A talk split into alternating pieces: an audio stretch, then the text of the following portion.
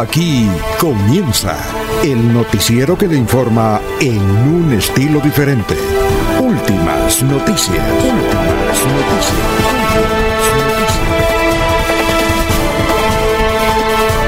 La información analizada por los expertos, sin sesgos, explicada con detalles, sin tanta carreta.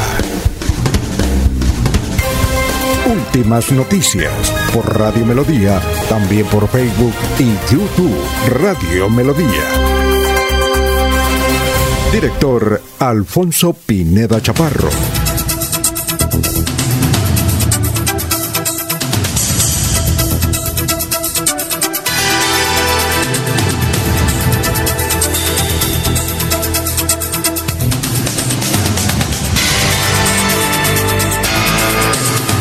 Gracias a Dios. Hoy es viernes, viernes del amor, viernes de la alegría. A pesar de todo, viernes de la alegría. ¿Por qué no? Hoy es viernes 21 de mayo del 2021. Nos abre el micrófono Arnulfo Otero Carreño para hablar por Radio Melodía 1080M. Estamos por Facebook, estamos por YouTube. Gracias por la sintonía. Bueno, son las 5 de la mañana, 4 minutos. Hoy es entonces 21 de mayo, Día Internacional del Té. Día Internacional del Té. Día Mundial de la Diversidad Cultural. Datos de las Naciones Unidas. Y hoy es el Día Nacional de la Afrocolombianidad. Día Nacional de la Afrocolombianidad. Un saludo para el gran Grone, Edgar Cuesta Rentería, locutor, que él promueve mucho esta actividad en el departamento de Santander. Bien, un día como hoy, en 1904, 1904 se funda una de las multinacionales más grandes del mundo, la FIFA. Hoy es el Día Mundial de la FIFA. Hoy, un día como hoy, en 1904 nació la FIFA. Hoy está cumpliendo años William Vinasco Che, el Che de Chamorro nació William Vinasco Che en 1951, gran locutor colombiano, propietario de la cadena Candela. Un día como hoy, en 1924, nació Charles Aznavour, extraordinario cantante. Yo pensé que era francés, ¿no? Es de, era del Irán, según comentan sus biógrafos. Un día como hoy, en 1962, nació el Gran Combo de Puerto Rico gracias a la niña antioqueña que desde Medellín todos los días nos envía la efemérides. Ayer no alcanzó, pero gracias a ella, dice, no la mencionemos, ella es una santanderiana que lleva mucho tiempo viviendo en Medellín y le gusta escuchar a Radio Melodía. Son las 5 de la mañana, 6 minutos. Vamos a saludar a nuestros compañeros ya de base que están en la tribuna virtual de Radio Melodía. Laurencio Gamba está en Últimas Noticias de Radio Melodía 1080 AM. Don Gran Laurencio, ¿cómo se encuentra? Muy buenos días, lo escuchamos. Alfonso, muy buen día para usted, para la señora Sara Prada Gómez. ¿Dónde se encuentra? Que no le veo la cara. Hoy estoy aquí en Lebrija, Alfonso. Pero cuadre bien la cámara porque únicamente se le ve el bigote. Ah, bueno, pero no, el sonido está bueno. poco a poco, El sonido está bueno. Entonces que se distancie un poquito más porque únicamente se le ve el bigote. Bueno. No, es que pues, tú sabes que aquí es con algunas dificultades, pero ahí estamos al aire, Alfonso. Y el saludo para el señor Arnulfo Otero, para el doctor Julio eh, Avellaneda Lamos, igual que para Germán Rodríguez, eh, Germán González García y todos quienes están en la red de las informaciones de Radio Melodía, quien allá nos está escuchando en cualquier sistema, para don Rafael Serrano Prada, que todos los días también madruga a escucharnos, el director del periódico El Frente, un saludo muy especial. Alfonso y Abel Cadena me dijo, muchísimas gracias por esos mensajes de cumpleaños que me dan fortaleza para continuar en todas las labores, en la labor del periodismo por allí en Betulia, igual que en la parte de artesanías. Esto nos estimula a todos los que nacimos en Boyacá, dijo Abel Cadena. Alfonso y la defensora del pueblo regional Santander, la doctora Tatiana Aldala, eh, Camacho. Dice que a pesar de las dificultades, de los insultos y de la afectación, continúa su labor eso que, está ahorita, digamos, que fuera del trabajo por orden médica, por la afectación, pero dijo, me reintegro para ayudar a la gente, ese es mi compromiso con la comunidad, a pesar de las situaciones vividas, pero seguimos trabajando. Igualmente, el secretario del Interior de Bucaramanga, José David Cabanzo, en su también reintegro sus labores, dice que hay que defender las cosas públicas, los CAI, igual que la propiedad privada de esos poquitos vándalos. Lamentó la destrucción de un CAI nuevo ahí en Bucaramanga. También hay que decir que continúan las dificultades para los paneleros en el sur de Santander. En estos días pues no han sacado las panelas, están en los trapiches. Mañana es el comercio en el municipio de Santana, Boyacá, pero también hay dificultades porque no vienen los compradores. El producto está en los trapiches. De otra parte, también con diversas actividades en García Rovira se han cumplido las jornadas de protesta. Hasta ahí en el puente de Isgaura la gente ha pasado normalmente a cumplir sus compromisos para decirle tanto a los unos como a los otros que el comportamiento debe ser de tranquilidad y paz, que es buena la marcha, la protesta, pero sin afectar a los demás. Hay que respetar el bien común, dijo desde San Andrés Leonardo Jerez.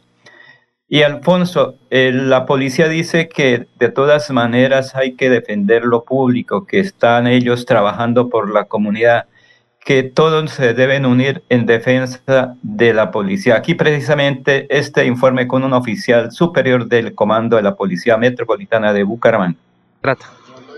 Bueno, es la obligación que tenemos todos los funcionarios públicos de eh, poner al descubierto de toda la comunidad la gestión que realizamos desde las diferentes entidades del país.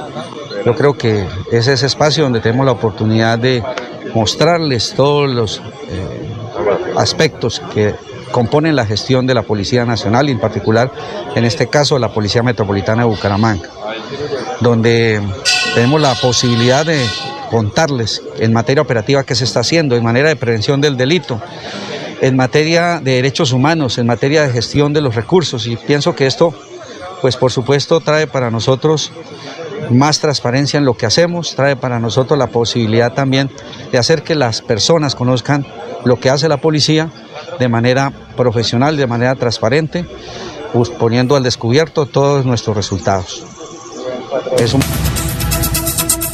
Muy bien. Son las 5 de la mañana, 11 minutos. Estamos en Radio Melodía. Hoy es viernes 21 de mayo. Antes de saludar a don Germán González García, vamos con los oyentes. Gustavo Pinilla Gómez dice un feliz y curioso día y caluroso día para todos desde Girón. Gerardo Gómez Porero, buenos días. Hoy día de San Cristóbal Magallanes, mexicano desde Alto Viento 2. Muchas gracias. Eh, dice, una cosa es protestar y otra cosa es robar. Luis José Arevalo Durán, abogado, buenos días desde Santa Marta. Hoy cumpliendo años, un saludo para usted.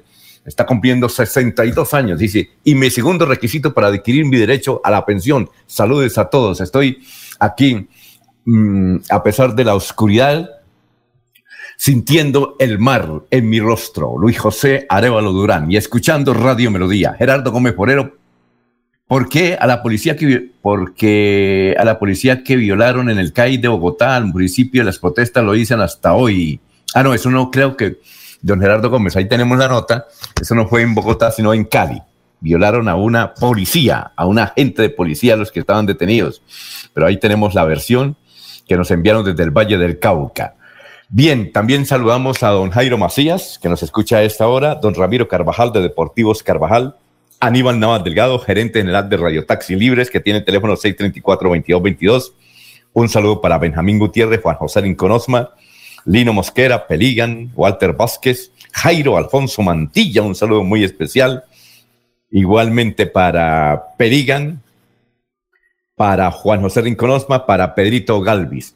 Así es que saludamos a esta hora, a las seis, a las cinco de la mañana, 12 minutos, a Germán González García. Germán, ¿cómo está? Muy buenos días. Alfonso, Julio Enrique, Jorge Caicedo, Ernesto Alvarado y Laurencio Gamba y oyentes de Radio Melodía, un feliz viernes. Pues en la noche ayer jueves los manifestantes destruyeron e incendiaron el CAI del Parque de los Niños y nuevamente en menos de 15 días el Banco de Vivienda ubicado, ubicado en la carrera 27 con calle 50 fue incendiado. Desde las 3 y 30 de la tarde de ayer jueves se instaló la mesa de exploración para los diálogos con el gobierno de Santander en el marco del paro nacional. La reunión se llevó a cabo en Neomundo. Los, los manifestantes están solicitando que se analice en la mesa exploratoria todo lo concerniente a lo que piden en el, en el paro, los dirigentes del paro nacional, el cese de las manifestaciones masivas en las calles y las solicitudes que hacen los jóvenes en Colombia. El gobierno colombiano le solicitó a la Comebol que la Copa América no se jugara ahora en junio como estaba prevista, sino en el mes de noviembre y así permitir el ingreso de un 50% de los aficionados a los estadios colombianos donde estarían las sedes de los partidos.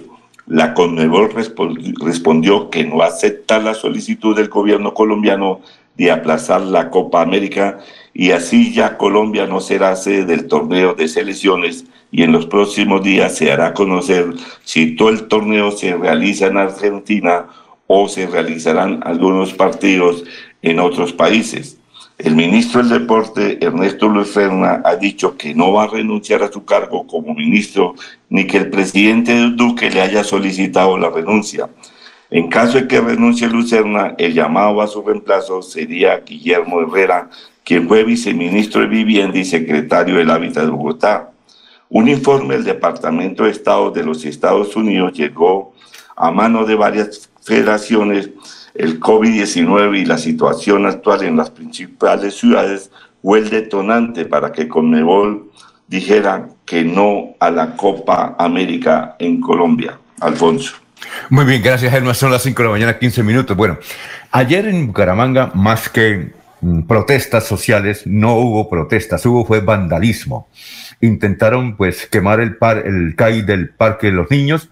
A esta hora nos envían ya unas imágenes de cómo la ciudadanía anoche, durante toda la noche, vecinos del sector, comerciantes del sector, comenzaron inmediatamente a arreglar y ya prácticamente está arreglado el CAI de, en menos de ocho horas, arreglaron el CAI del Parque de los Niños que intentaron destruirlos con los agentes de policías adentro, eh, incendiándolo. Pero afortunadamente la mano de la solidaridad ciudadana ya está componiendo, está restaurando el CAI del Parque de los Niños. Igualmente ahí en la carrera 27 por segunda vez le meten candela a eh, el Banco da Vivienda, el Banco da Vivienda. Ayer entonces prácticamente no hubo protestas de la ciudadanía en las calles, lo que hubo fue un vandalismo. Y parece que, parece que es una banda, una banda que está recibiendo dinero de alguien o de algún sector para que mm, en cada momento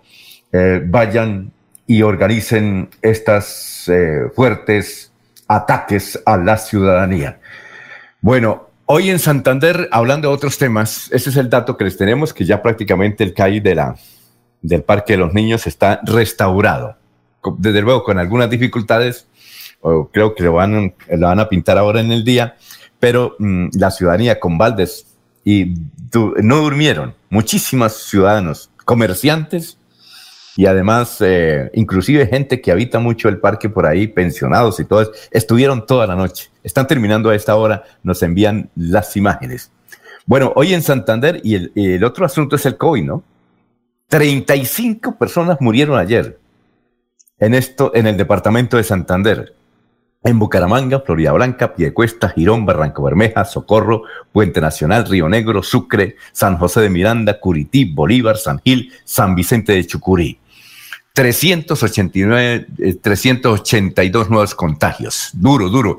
Y, se ve venir y seguramente esta cifra va a crecer porque si la gente está en las calles, por el efecto de las manifestaciones y los actos vandálicos, la gente está en las calles, pues va a seguir el contagio. Tenemos el video, ah, bueno, eh, ayer hubo viralidad de un video de un muchacho que le arrebata una mascota a un ciudadano ahí en el barrio La Universidad, en la carrera 25 con calle 14 o barrio San Alonso.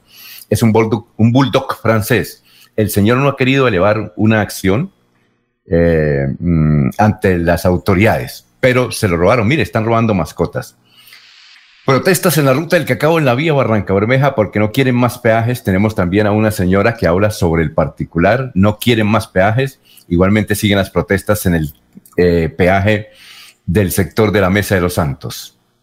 Dos días de incapacidad a la defensora regional que fue agredida, como lo dice Laurencio, a la doctora Tatiana Abdalab. Les, echaron un, líquido que los trastornaron no solamente a ella, sino al hijo de Pablo Gallinazo, al gran eh, Eneas, Eneas Navas.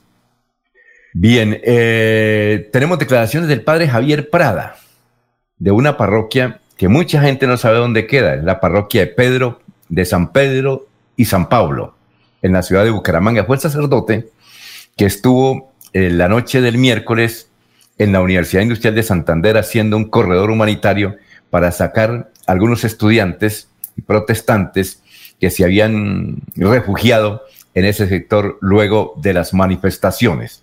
Habla el padre Javier Prada, eh, Álvaro Javier Prada, que además es anglicano, es anglicano.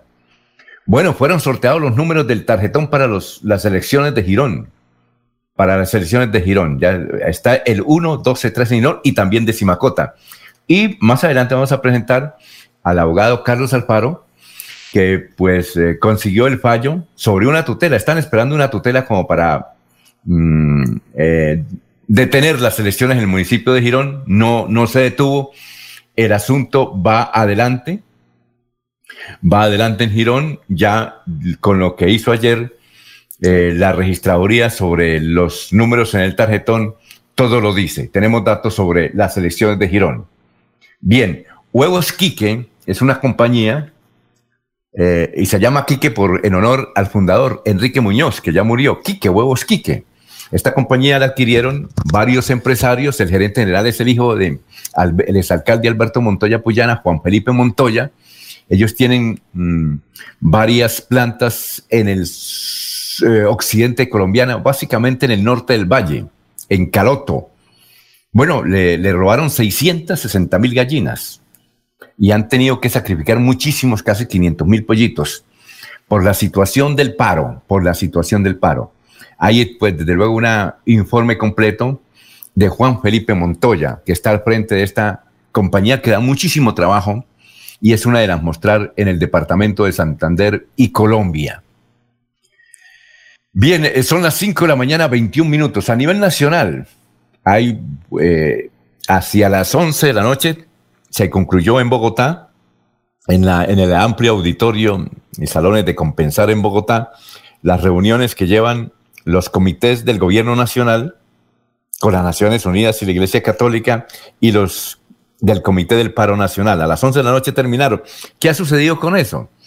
Pues que el, el Comité de Paro hizo unas propuestas al gobierno nacional y entonces el gobierno nacional, y todo está por escrito, entonces el gobierno nacional elaboró unas propuestas y las entregaron anoche. Mm, digo, las entregaron ayer. El, el Comité de Paro Nacional las revisó, le hizo unas correcciones y agregaron otras y la devolvieron al gobierno nacional. Entonces el gobierno nacional tiene en este momento el balón. Pero hay un, dato que tal vez la ciudadanía no, no ha puesto mucho énfasis, pero es el siguiente. Es que el comité de paro dice que no judicialicen a los que están acusados de los, del vandalismo. Va a ser difícil, ¿no? Porque hay mucha gente que está en la cárcel, está judicializada, que eso se obvie, pero el gobierno nacional dice que no puede hacerlo porque eso es inmiscuirse en asuntos del Poder Judicial y la Fiscalía. Y están en ese, en ese, en ese trave. Eh, se reinician las actividades hoy a las 10 de la mañana para ver si por fin eh, hay una luz de esperanza. Y la otra tiene que ver con lo que ha sido considerado un fiasco del gobierno nacional, donde, eh, a propósito, Laurencio, le tengo malas noticias, se queda el señor ministro eh, de del deporte, el doctor Lucena, ya le tenían reemplazo, inclusive ya nos habían enviado el nombre del, nuevo ministro, que es un hombre muy allegado a Vargas pero no, ese era el que iba a reemplazar al doctor Lucena, que quiere irse por todos estos episodios. Ayer apareció el señor presidente y el señor ministro diciendo una versión inexacta, pues todo el mundo sabe que es inexacta, diciendo que ellos pedían el aplazamiento de la Copa América en Colombia por el asunto del el coronavirus. No, y uno sabe que ellos pedían el aplazamiento es por el asunto del orden público, el aplazamiento de la, de la Copa América. Ahora el balón está en Argentina, seguramente lo van a hacer allá. Y el señor Alejandro Domínguez, que es el presidente de la Comebol, dicen que se le salió la piedra e inmediatamente a los 10 minutos dijo que entonces no se juega la Copa América en Colombia. Falta saber cuándo y cómo se va a jugar en la Argentina, porque es que en Argentina también vive una situación muy difícil y ahora en el campo internacional les vamos a mencionar. Son las 5 de la mañana, 23 minutos. Bien, eh, a nivel internacional, la noticia más importante tiene que ser, sigue siendo el virus. Ayer hubo 13 mil muertos en el mundo. Y la otra noticia es que la Organización Mundial de la Salud está analizando con la comunidad europea establecer una tercera dosis, una tercera dosis, que obviamente será aplicada el año entrante, una tercera dosis de vacuna. Y lo que le mencionábamos en Argentina, toque de queda permanente a partir de esta noche, permanente es permanente en Argentina, casi todas las provincias de Argentina, porque es que Argentina tiene el mayor pico en este momento del coronavirus. Eh, ha llegado hasta morir en un solo día 760 personas en un país que tiene casi igual de población que Colombia. Entonces el presidente de Argentina eh, ayer hizo una cadena nacional, es decir, utilizó todos los medios, radio y televisión, y únicamente se escuchaba él, su voz y los respectivos ministros, donde indicaba que a partir de esta noche hay toque de queda permanente, permanente, permanente. Esa es eh, la noticia a nivel internacional. Y todos los datos que nos llegan aquí de los mensajes de los oyentes los vamos a leer. Hablaremos sobre el asunto político en Girón que está cada vez más intenso. Y por ahora, entonces, papel y lápiz, ya que tenemos eh, oportunidad de hacerlo antes de las eh, 6 de la mañana y 30 minutos, don Germán y don Laurencio, que vamos con el historiador. Hoy viernes son las 5 de la mañana, 25 minutos. Las noticias más importantes que se registraron en Santander y Bucaramanga hace 50 y 25 años. Carlos, ¿cómo está? Muy buenos días. Buenos días a la mesa de trabajo y a los oyentes. Hace 50 años esta fueron la noticia más importante en Santander. El moderno edificio construido el Banco Santander en Bucaramanga estará ubicado en la calle 35, número 1937. Presidente de la Federación de Ganaderos de Santander y miembro de la Federación Nacional de Ganaderos, Alfonso Galvis Espinosa presidirá la delegación departamental que participará en la séptima conferencia consultiva que se celebrará en Cúcuta a finales del mes. Y hace 25 años esto fue noticia. Alcalde de Bucaramanga Carlos Ibáñez Muñoz instaló sesiones extraordinarias del Consejo de Bucaramanga junto con su presidente Miguel Jesús Arenas Prada. Repetirán examen a aspirantes para inspectores de policía en el departamento por falta de preparación. Muchos no sabían cómo se llamaban el presidente de la República y el gobernador. Cordial saludo a todos. Siga usted Buenos días a la mesa de trabajo. Muchas gracias, muy amable, Carlos, muy gentil, muy amable. Son las 5 de la mañana, 26 minutos. Bueno, oye, Germán, ese edificio del Banco Santander que empezó a construirse, yo creo que está como mal la dirección, calle 35, 19, 37, ahí que es la triada. Yo creo que ese edificio del Banco Santander eh, se construyó, fue en la calle 35, 35 19, 37. Pero, pero, pero eh, ese edificio no fue construido, fue ahí donde queda Bancoquia. Yo el único edificio del Banco Santander que he conocido queda en la calle 35, 19, 37. Posteriormente. ¿Pero ahí donde queda la triada? No, señor. No sé, o sea, le toca preguntarle al historiador. ¿Por qué? Porque es que, porque es que eh, del eh, 1937 es en la triada, es decir, ahí queda era la triada, pues, o, el Banco Popular que queda en la, ya eh, eh, colindando con la carrera 20. No, porque el Banco Popular es 1987. Ah, ya. Entonces, yo por eso como tengo referencia, es el edificio del Banco de Santander que había en la calle 35, 19, 37, que posteriormente, no sé si estoy mal, fue una sede de Comultrasan y hoy es un almacén de venta de telas. De eso es lo que me recuerdo de lo que era el Banco Santander. Lo que pasa es que luego se confunde uno con el Banco Santander de España, que también lleva el mismo nombre. De un mm. Alfonso Galvis Espinosa, pues presidente de los ganaderos, no tengo ninguna referencia. Eh, Carlos Arturo Iván. Oiga, Alfonso Galvis Espinosa era primo de Alejandro Galvis. Ellos eran primo y nació en Curitín. sí, sí. era un hombre delgado, mm, alto, de muy buen hablar. ¿Usted lo conoció? No, señor. No tuve la fortuna de conocerlo. Muy bien. Carlos Arturo Ibáñez Muñoz, abogado, fue alcalde de Bucaramanga entre 1995 y 1997. Fue docente universitario, magistrado, secretario general de la Procuraduría General de la Nación, concejal de Bucaramanga, gerente de las empresas públicas de Bucaramanga, secretario del Interior y Vivienda de la Gobernación de Santander. Como alcalde construyó el intercambiador de la Puerta del Sol, el viaducto La Flora, el Hospital del Norte, el Estadio de Atletismo La Flora, la Plaza Metropolitana de Mercadeo. En el 2015 aspiró nuevamente a la alcaldía de Bucaramanga, pero fue derrotado por el ingeniero Rodolfo Hernández. Miguel Jesús Arenas Prada, conocido como El Chato, Estudió la primaria en Piedecuesta y salió bachiller del Colegio Diego Hernández de Barranca. Abogado de la Libre, fundó el movimiento Frente Independiente. Fue concejal de Los Santos, de San Vicente, Piedecuesta y Bucaramanga. Diputado de Santander, representante a la Cámara. Senador y gobernador de Santander. Contralor de Santander, auditor de los consulados de Miami, Tampa y Orlando en Estados Unidos. El representante a la Cámara por Santander, Miguel Arenas, fue sancionado con pérdida de investidura por no haber atendido el llamado a ocupar una vacante temporal en el Senado en el año 2007 y en su reemplazo llegó Miguel Ángel Pinto. Ahí despegó políticamente Miguel Ángel Pinto que venía aspirando, aspirando a llegar a una curul y por este lado la consiguió Alfonso. Oiga, mm, eh, en ese tiempo, y ahí dice el historiador que se hizo una encuesta y la gente no conocía quién era el gobernador y quién era el alcalde de Bucaramanga.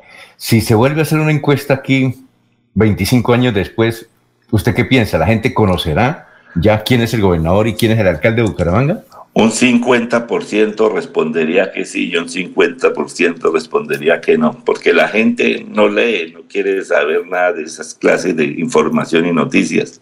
Mm, don Laurencio, ¿usted qué quiere agregar al respecto? Son las 5.31. Cuando yo llego a Bucaramanga, Alfonso, se hablaba mucho del Banco Santander de Santander, igualmente de la ganadería, porque siempre se ha tenido un vínculo entre lo que es el sur de Santander, la olla del río Suárez, con los ganaderos de Bucaramanga. Cuando eso se hablaba mucho de esas personas que orientaban la producción y lo que tenía que ver con el ganado en Santander, que creo que eso era el Fondo Ganadero de Santander en su inicio, o en una forma eh, pequeña de la organización del ganadero.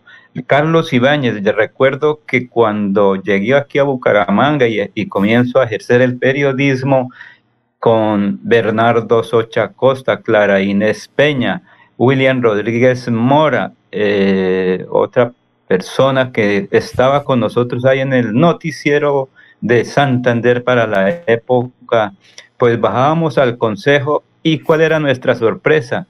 Eh, pues el alcalde Carlos Ibáñez, el concejal, como lo nombró, como lo dijo Germán, el Chatico Arenas, se tenían que defender de un concejal ahí que siempre le gustaba responder. Y nosotros los periodistas, pues le decíamos, mano, venga y hablemos sobre ese tema que, eh, y luego nosotros, eso sí, Alfonso, perdone, le dijimos, usted es el próximo alcalde de Bucaramanga. Entonces él dijo, pero ¿cómo si yo soy solo aquí una pequeña oposición? Solo que le toca bajar el alcalde a defenderse y de cuando en vez eh, Miguel Jesús Arena se defiende.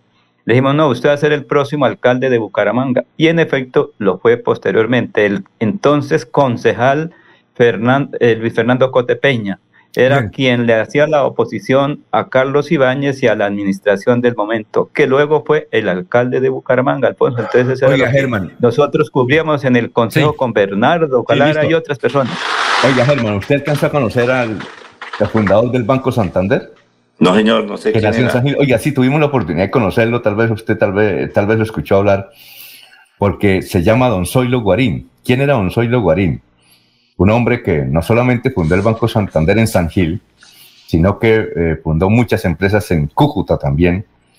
Y él a los 85 años de edad se convirtió en columnista, era columnista del diario El Frente y hacía unas columnas excepcionales, escribía muy bien, pero él escribía en el Frente unos documentos utilizando palabras extraordinarias era eh, eh, historias que las aplicaba ahí, opiniones que daba ahí. Y era una persona que, pues, a los yo lo conocí cuando tenía como 90 años. Y a los 90 años, mm, ¿sabe dónde vivía? Vivía en, tercera etapa. ¿Usted recuerda, Germán, eh, el apartamento que tuvo en tercera etapa Norberto Morales Ballesteros? Sí, era el penthouse, el penthouse. Ese, bueno, ese penthouse lo compró Soy Logarín en sus últimos días. Y solo Guarín tenía una particularidad.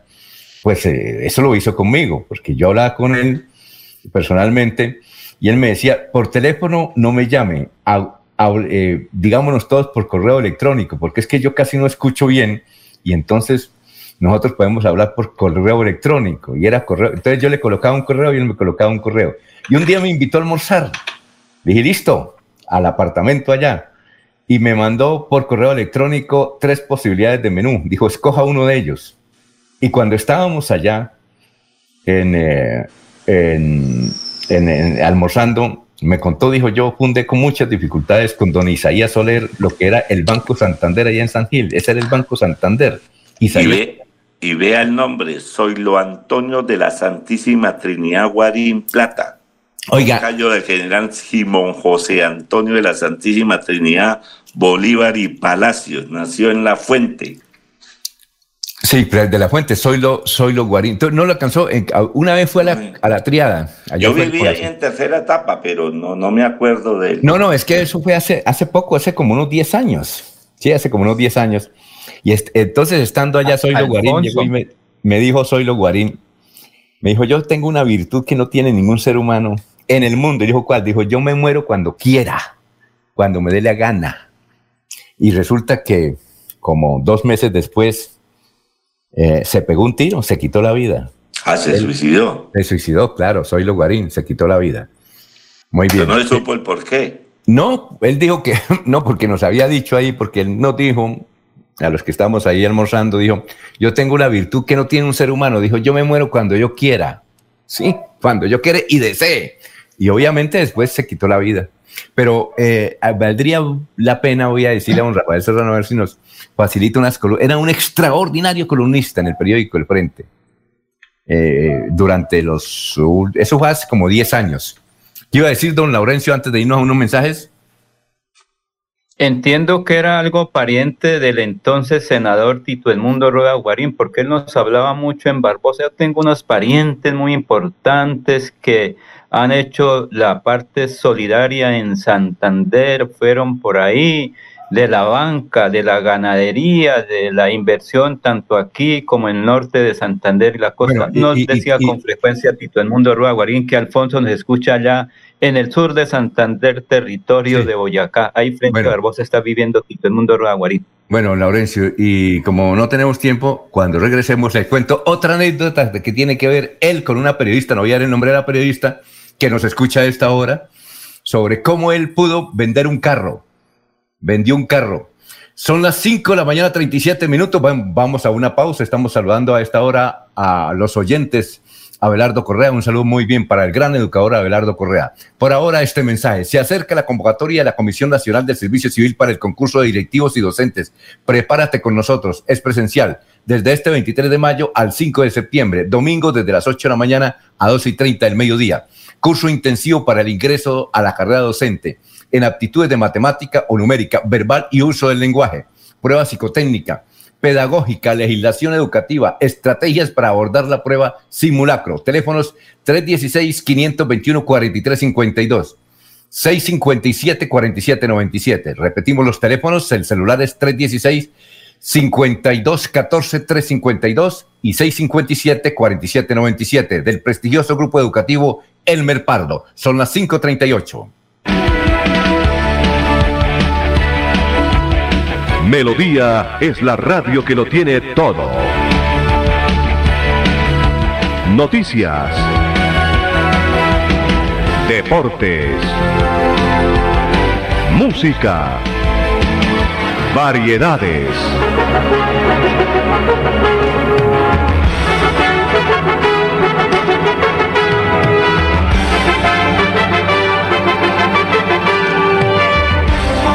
Melodía La Grande. Fuimos la primera ciudad del país en reabrir diferentes sectores económicos en aras de comenzar con la recuperación de empleos y puestos de trabajo. Bucaramanga es líder nacional en reactivación económica. Así logramos, entre otras cosas, reducir el desempleo en jóvenes menores de 28 años, un indicador positivo que evidencia la recuperación para una de las poblaciones más afectadas por la pandemia. Buenas decisiones, buenos resultados. Alcaldía de Bucaramanga. Gobernar es hacer. La gente de nuestra región es amable, honesta, trabajadora, una raza pujante que siempre lleva una sonrisa en el corazón. Por ellos estamos comprometidos en cuidar el medio ambiente, en innovar, en renovar con tecnología, transmitiendo confianza en el manejo integral de residuos. Desde el corazón de Colombia, Veolia, renovando el mundo. Abuelita, ¿me enseñas a tejer? Ay, tesoro, desde que me apareció artrosis y artritis, no volví a tejer. Mire, abuelita, te llevaré a IPS Cines, donde sé que tratarán tu artrosis y artritis. En mayo, bono de 50 mil pesos para consulta a mamá. IPS Cines, especialistas en medicina biológica. En Bucaramanga, citas 643-6868, 643-6868. Vigilados para salud. Cada día trabajamos para estar cerca de ti. Te brindamos soluciones para un mejor vivir. En Cajasal somos familia, desarrollo y bienestar.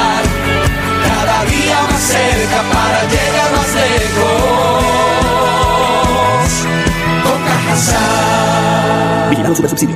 Recibiste una llamada del Banco Agrario y te pidieron digitar tu cédula, usuario, clave. Cuidado, es un fraude. El Banco Agrario nunca te pedirá esta información. Si te llega a pasar, repórtalo a través de la línea nacional Contacto Banco Agrario 018 5000 Banco Agrario de Colombia. Vigilado Superintendencia Financiera de Colombia. Se va la noche y llega últimas noticias. Todos los días, desde las 5 de la mañana, empezar el día bien informado y con entusiasmo.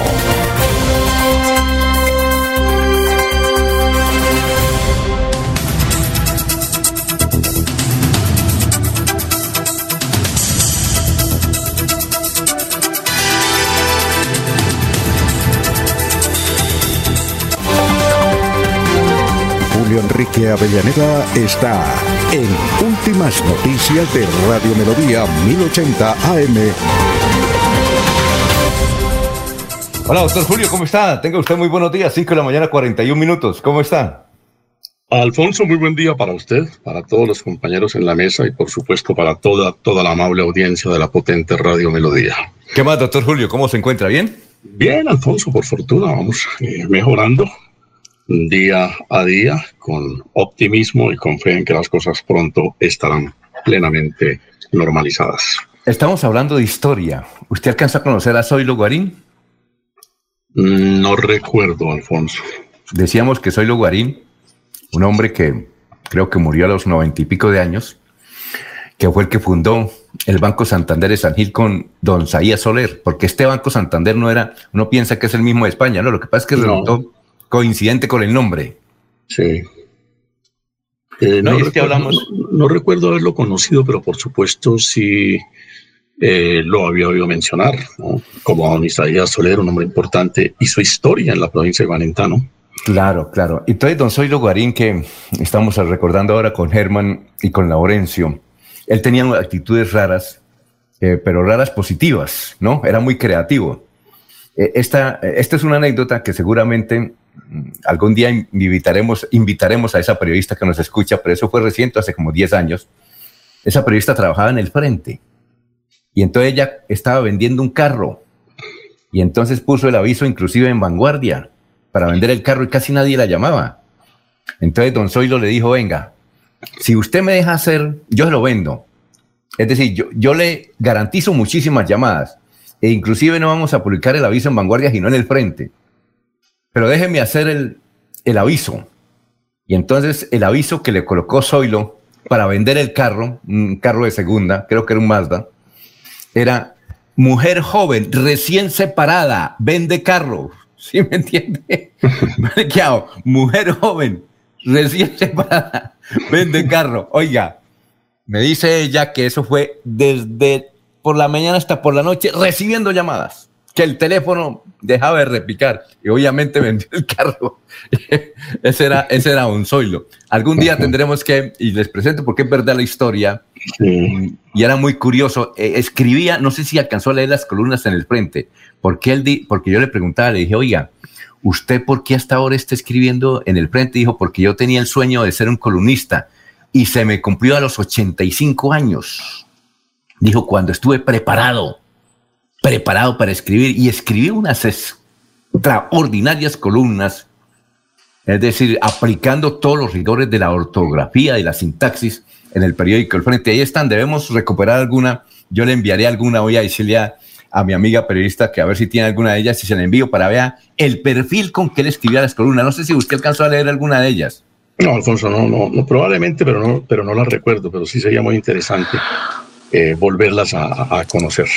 Don Zoilo Alfonso era un hombre de un carácter recio, como todos los que nacen en la puente, y contribuyó en forma notable al desarrollo de San Gil, al punto que la esquina más popular de San Gil, que es la calle 14 con décima, lleva su nombre. Era un hombre múltiple faceta, eh, pobre, empresario, constructor, multimillonario, desplazado por la violencia y finalmente ateo convencido y era columnista del Frente y de otros periódicos. Él jocosamente decía que fue de todo en la vida menos marica. Era un hombre libre en la vida y libre en la muerte, Alfonso. No, sí, don Zoilo, Zoilo. Eh, Alfonso. ¿Sí? Es que también recuerde usted que desde San Gil se originó ese movimiento solidario de los padres González eh, Ramón y para la creación del CEPAS y luego todo eso, que tuvo que ver. sí, sí, pero sí, pero fue digamos la herencia que ellos tomaron de Don Zoilo, porque recuerde que él estaba muy vinculado con el señor Soler, eh, creo.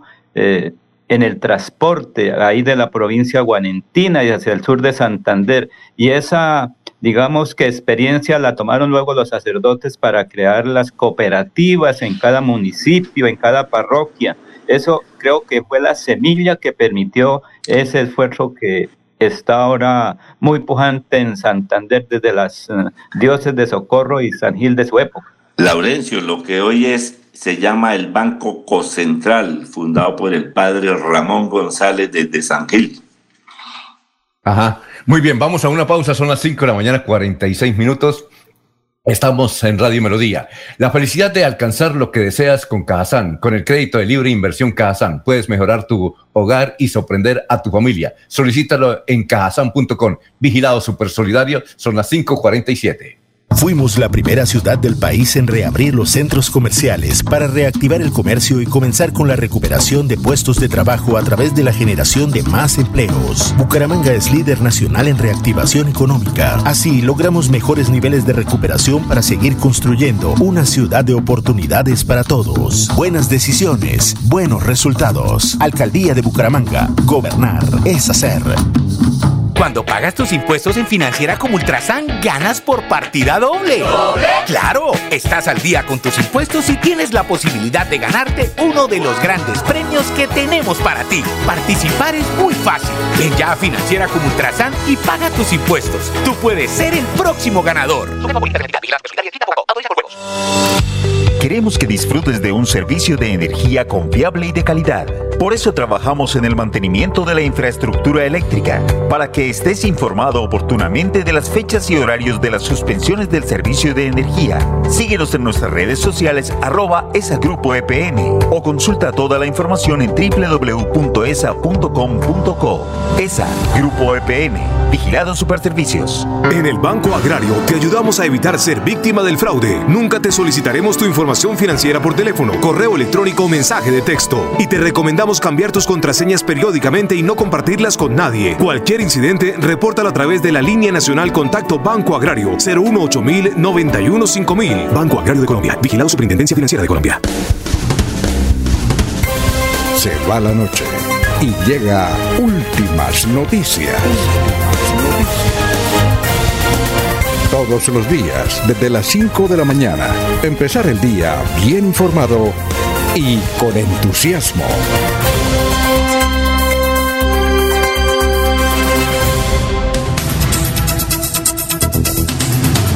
Muy bien, Fanny Martínez Pavón dice buenos días a todos los periodistas, Radio Melodía. Mi opinión al paro de- debe eh, para parar esta, deben parar estas protestas. Ya no tienen sentido. El vandalismo no tiene sentido. Las autoridades deben poner el peso de la ley al que vienen a destruir el bien ajeno. Para las personas que hasta ahora se están levantando y sintonizando Radio Melodía, hay que indicar que evidentemente ayer lo que no hubo fue protestas, lo que hubo fue vandalismo.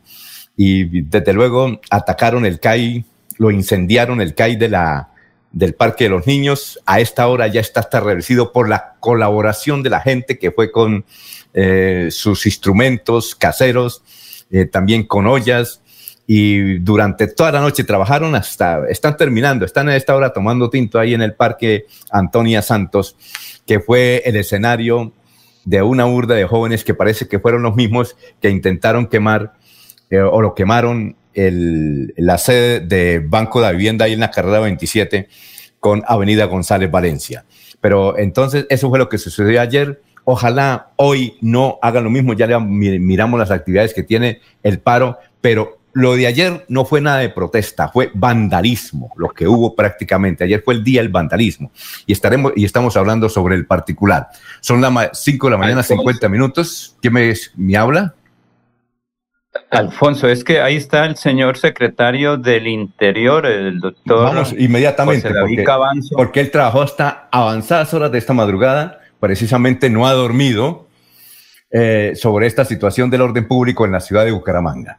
Ojalá Dios que hoy, en la reunión que se reinicia en Bogotá a las 10 de la mañana, en compensar, haya buenos frutos para ver si paran esto, porque lo que en Colombia, sobre todo en Bucaramanga, aquí no hay protestas, aquí lo que hay es vándalos en este momento. Lo que ocurrió ayer fue, como lo describieron las autoridades, vándalos, no hubo protestas.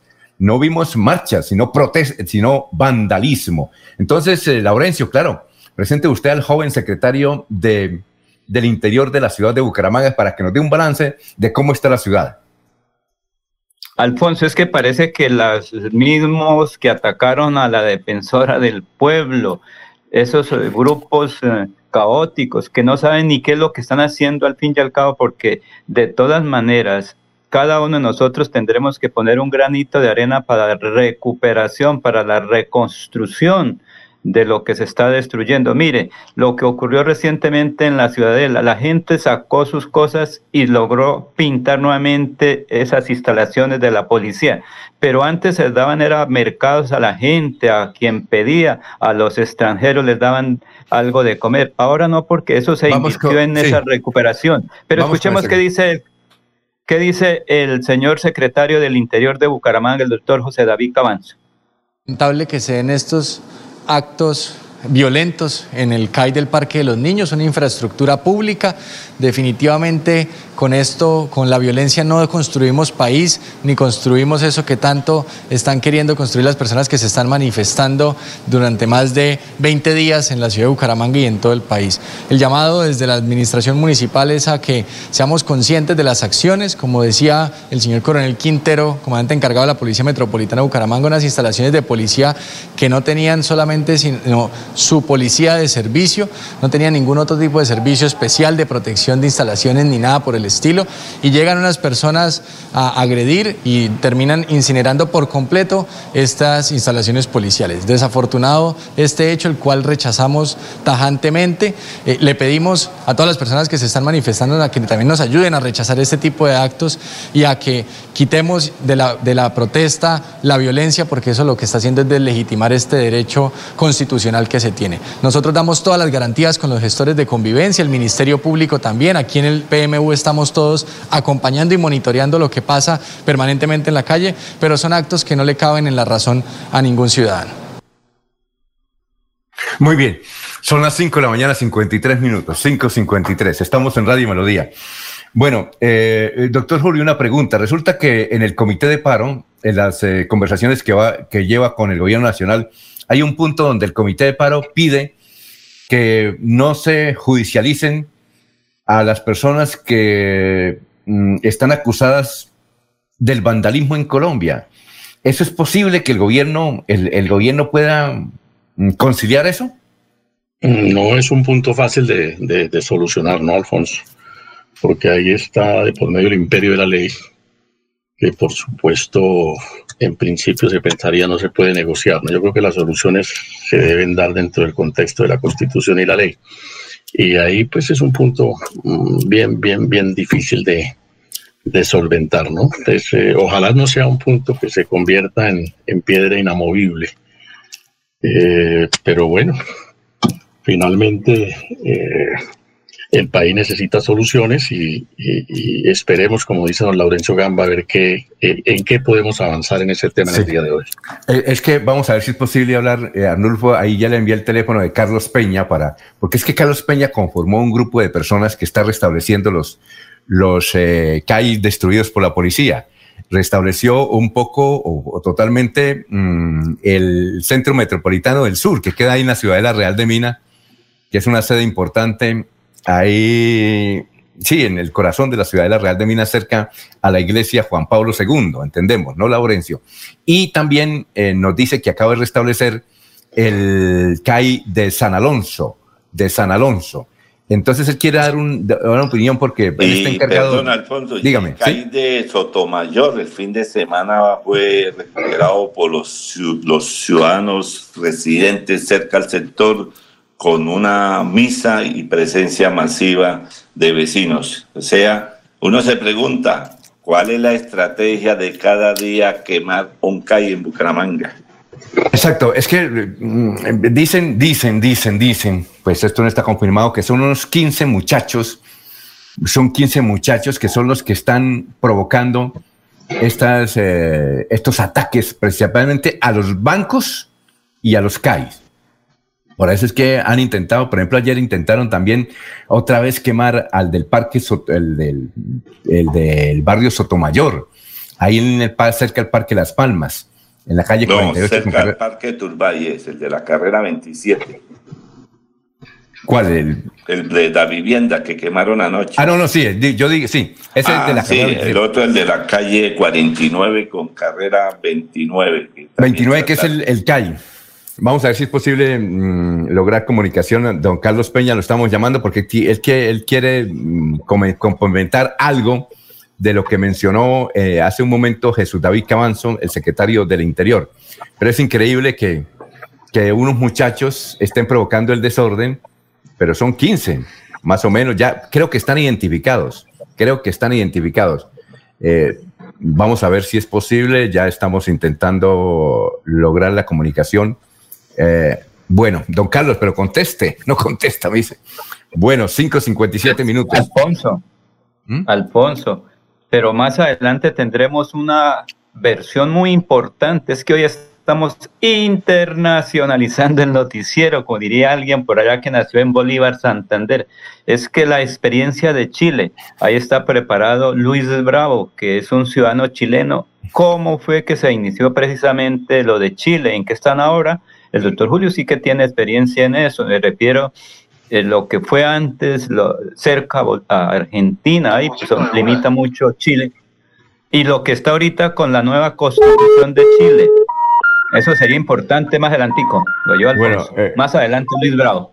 Arnulfo, que insistamos que ya va a contestar. Don Carlos, este, estemos que esté pendientes. Don Carlos, para ver si, si podemos eh, hablar este, antes del, de las seis. Vamos a ver si le insistimos, don Arnulfo, para que conteste don Carlos, don Carlos Peña. Vamos a ver, don Carlos, ahí está timbrando. Yo, don Carlos, ¿usted qué quería decir? Porque usted es uno de los que está organizando brigadas para restablecer lo que dejan los vándalos. ¿Qué nos quería decir sobre lo que dice el secretario del Interior? Buenos días, Alfonso, gracias. Alfonso, nosotros con un grupo de pensionados, de personas, hemos salido a, pintar los CAI desde la ciudadela, ya fuimos desde la quebrada seca con 32, ya nos vamos a cantar que los niños que la ciudadanía ya limpió, nosotros llegamos a pintar y organizar, yo le digo al doctor José Cabanzo y le digo al alcalde de Bucaramanga y a los gobernantes, esto es falta de autoridad.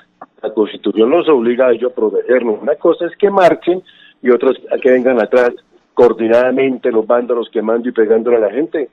Ayer le echaron candela al parque. Si no se sale el pobre policía que está ahí, hoy estaría muerto el burrito. Eso no puede ser. Ellos hablan de paz, paz. La paz somos nosotros. Y somos los que hablamos y dialogamos y José Cabanzo no habla con autoridades. Eso no puede ser, Alfonso. Estamos desprotegidos completamente. Sí, lo que pasa, eh, entendemos que él debe seguir unas directrices del Ministerio de Defensa. Eh, es decir, uno quisiera, y seguramente ellos quisieran decirlo, pero ellos deben limitarse, ellos tienen muchas limitaciones, tienen por todos lados, tienen la Procuraduría, ¿sí? Y no, no pueden fácilmente decir, bueno, vamos a hacer esto, Mm, que nos permite la Constitución, aún permitiéndola, no se puede hacer. No sé, doctor, usted, doctor Julio, usted que fue secretario de gobierno de Bucaramanga y que estuvo en momentos difíciles, eh, ¿qué opina de lo que dice Carlos? Eh, Alfonso, qué pena, pero no, no, no, no alcancé a captar la, expresión de Carlos. No, eh, Carlos dice que hay que actuar con mano dura con esos vándalos, es decir, que hay que cogerlos y mm, ponerlos eh, bajo el rigor de la ley, pero decirlo más fuerte, como, es eso, ¿no? Eh, Carlos, más contundente, ¿no? Defender, no, yo digo defender, el policía debe defenderse, es el policía de ayer, que no se sabe lo queman, ¿cómo es posible, Alfonso? Un solo policía en un y ponen al, ponen al escuadrón del SMAT y no puede levantar un dedo, tienen que dejarse pintar la cara, echarse en popó, como hizo la persona esa que lo hizo en la ciudad de Real de Minas, esa muchacha que se desnudó entonces, ellos tienen que defenderse porque son los que nos defienden a nosotros.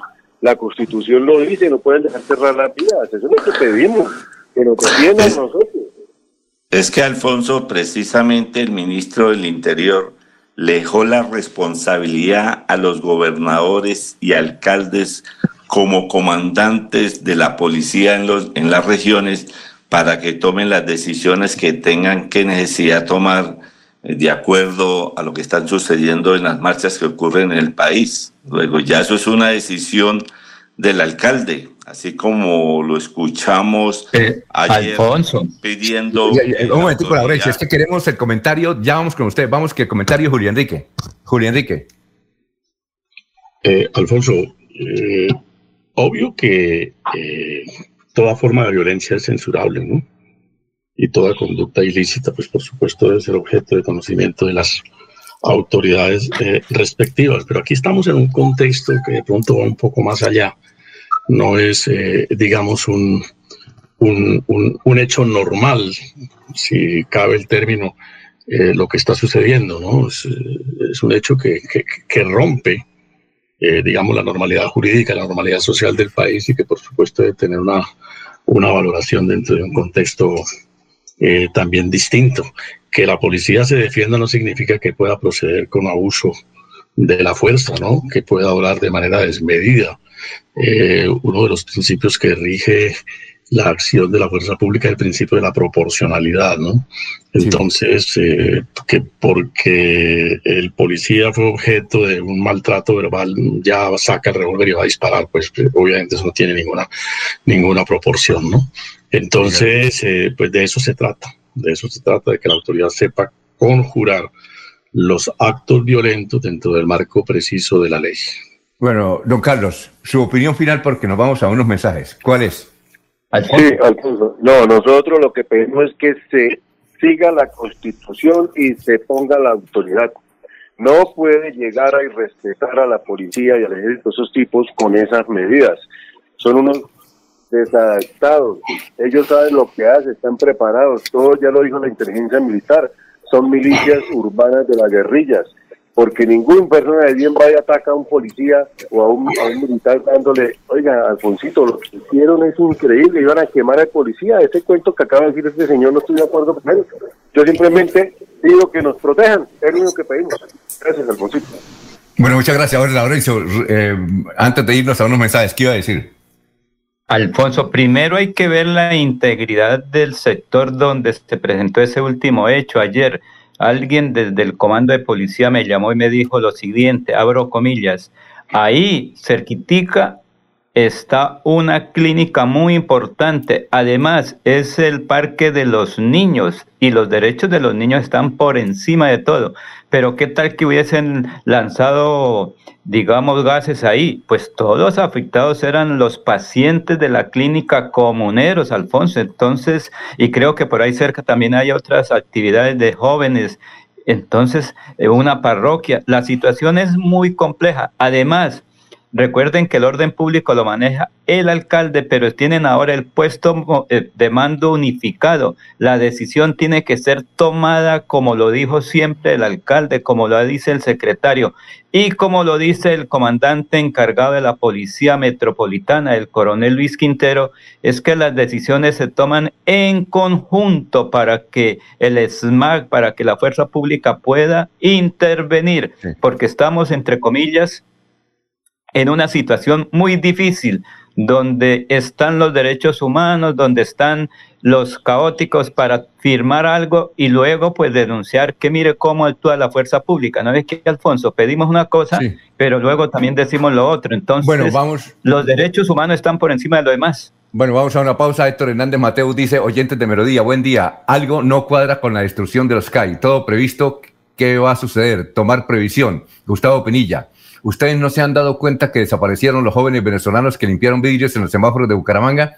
Es a quienes les están pagando para vandalizar la ciudad.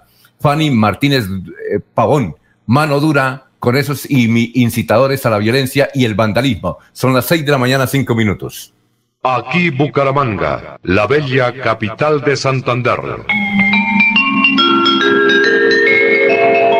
Transmite Radio Melodía, Estación Colombiana, HJMH, 1080 kilociclos, 10.000 vatios de potencia en antena, para todo el oriente colombiano. Cadena Melodía, la radio líder de Colombia. Fuimos la primera ciudad del país en brindar facilidades para garantizar la reapertura del sector gastronómico en aras de reactivar el consumo y recuperar más empleos y puestos de trabajo. Bucaramanga es líder nacional en reactivación económica. Así logramos disminuir el desempleo del 23.1% en el momento más crítico de la pandemia al 14.2% en la actualidad. Buenas decisiones, buenos resultados. Alcaldía de Bucaramanga. Gobernar es hacer.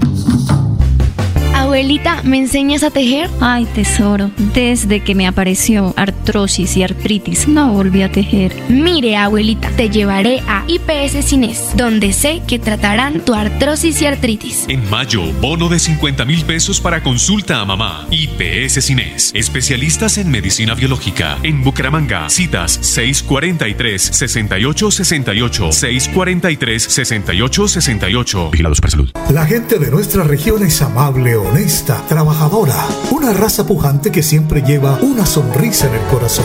Por ellos estamos comprometidos en cuidar el medio ambiente, en innovar, en renovar con tecnología, transmitiendo confianza en el manejo integral de residuos. Desde el corazón de Colombia, Veolia, renovando el mundo. Cuando piensas en amor, pasión, piensa en mí, Damiana. Pide ahora mismo tu tableta de Damiana para que disfrutes al máximo de una relación sexual con toda la energía, vitalidad y que te permita durar el tiempo que tú quieras. Damiana, pídela a domicilio en Bioalterna 643-6636 o al celular 321-441-6668. Bioalterna, calle 55 3117, Barrio Antiguo Campestre, Bucaramanga.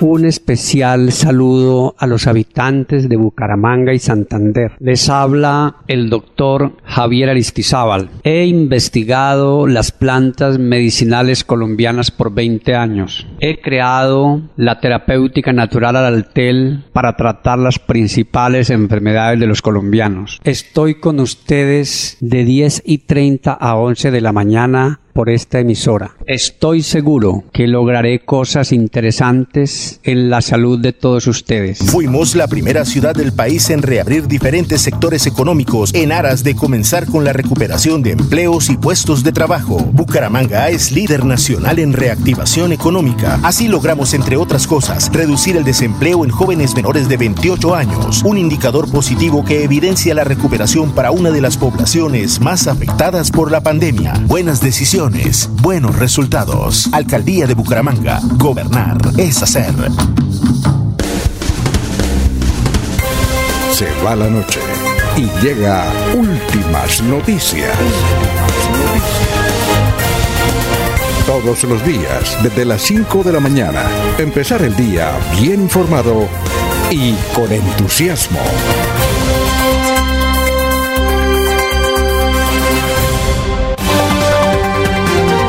Alfonso Pineda Chaparro.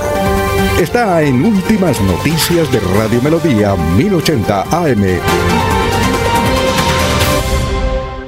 Bueno, son las 6 de la mañana, 9 minutos. Los oyentes eh, dicen, Ana Cano, Buen día para todos. Las marchas deben ser permitidas hasta las 5 de la tarde. Toque de queda desde las 8 de la noche. Apoyo a las marchas pacíficas. Mano dura contra los vándalos. César Augusto Garzón Murillo. Mano dura a todos los corruptos que nos gobiernan y más oportunidades para todos. Bueno, a esta hora les informamos que no sabemos por qué motivo se está llenando eh, el parque, el, sitio de las banderas ahí en el Estadio Alfonso López. Ese, esa glorieta de las banderas de motociclistas. Están llegando. En este momento ya hay como 3.000 motociclistas ahí no, sabemos qué van a hacer alguna marcha, están programada algún acto, ojalá que si esa marcha, pues que sea pacífica, pero se está llenando prácticamente todo el contorno mm, frontal del estadio departamental Alfonso López. Eh, está recibiendo, recibiendo y recibiendo una cantidad impresionante de motociclistas. No sabemos si es que tienen eh, proyectada una manifestación también, pero ojalá que sea pacífica. Y según lo que nos dicen los oyentes, y los analistas aquí de Radio Melodía, lo que ayer hubo fue no protestas, lo que hubo fue vandalismo. La pregunta es, ¿seguiremos todos los días con esos vándalos? Y lo que mencionan muchos oyentes, ¿por qué ahora no hay gentes en los semáforos? ¿Por qué no hay gente en los semáforos? de los muchachos venezolanos limpiando vidrios que desaparecieron. Entonces hace pensar que es que ellos hacen parte de esas bandas pues le hace pensar a la gente, no es que, no, es que haya seguridad al respecto. Son las 6 de la mañana, 11 minutos. Bueno, vamos con el obituario para seguir con las noticias porque nos han pedido también el obituario. Aquí está el obituario, vamos a ver si conocemos a alguien, pero antes del obituario, en el periódico El Frente hoy mm, menciona que murió el gerente de Cotrazaravita. Murió el gerente de Cotrazaravita por coronavirus. Dice que murió en el Hospital Regional del Socorro el gerente general de Cotrazaravita, Luis Alfredo Rincón. Cotrazaravita es una empresa emblemática del transporte de, ese sector. Entonces murió por COVID Luis Alfredo Rincón. El otro asunto es la pandemia y los titulares que nos trae el periódico El Frente hoy es cerrarían la Universidad Industrial de Santander. Ministerio de Educación pide informes sobre los daños ocasionados a la UIS. También hay una foto de Jonaviud Ramírez con Carlos Román y la información que trae el periódico El Frente es fallo de tutela enterró toda posibilidad de que Carlos Román regrese a la alcaldía de Girón. Son las seis de la mañana, 12 minutos. Entonces vamos con el obituario. Están en San Pedro Darío Jaime Sarmiento, Eliezer Jaime Villamizar, Pedro María Chaparro, cenizas presentes, Guillermina Moyano Tamayo, cenizas presentes, Eddie Norman, Eddie Norman, Celso Ortiz Angarita, Inés Silva de García, Ludwig Chacón Chacón, Noemí Duarte Duarte, Gustavo Clavijo Rojas, Ana Inés Mantilla Navas, Esther Rueda de Peña. Vamos a la segunda página de eh, Funeraria San Pedro, Algemiro Carreño, Emilce Chacón de Díaz. ¿Alguien conoce a una de las personas que hayan muerto? ¿O conocía, pues? No, señor Alfonso, no. Bueno. No, señor. Bien, seis, trece minutos. Bueno, Laurencio, usted tiene un invitado que es, que, es de Chile, que vivieron la misma situación, que él da algunas recomendaciones, ¿es así? Sí, señor, es Luis Bravo, eh, Chile visto desde Bucaramanga. Es que venía buscando esa entrevista. Recordemos que aquí hay una gran colonia. Eh, la señora esposa de Jorge Humberto también es chilena. Ahí en la ciudadela mucha gente de Chile y en varios sectores, mucha gente, creo que, recuerden, Leonidas Gómez también tiene algo que ver con Chile. Eh, creo que el compositor de música es concejal de Bucaramanga, también Aquí en Bucaramanga hay una colonia muy importante de chilenos, pero que sea Luis Bravo el que nos diga qué piensa sobre la situación. Él estuvo comenzando año durante tres meses en su tierra natal en Chile. Escuchemos precisamente a Luis Bravo. Pues Chile tomó el camino correcto ya porque eh, sacaron a la derecha de casi todo el poder, que los tenía todos subyugados, oprimidos, se habían adueñado de todo, se habían adueñado del mar, se adueñaron del agua, etcétera. Todos los recursos de Chile pertenecían a una élite. Bueno, ahora con la nueva constitución yo creo que todo va a volver al pueblo. Pues redactarla de nuevo, porque antes estuvo redactada por Pinochet, imagínense, una constitución redactada por un dictador nunca va a favorecer al pueblo. Entonces ahora el pueblo es el que va a redactarla.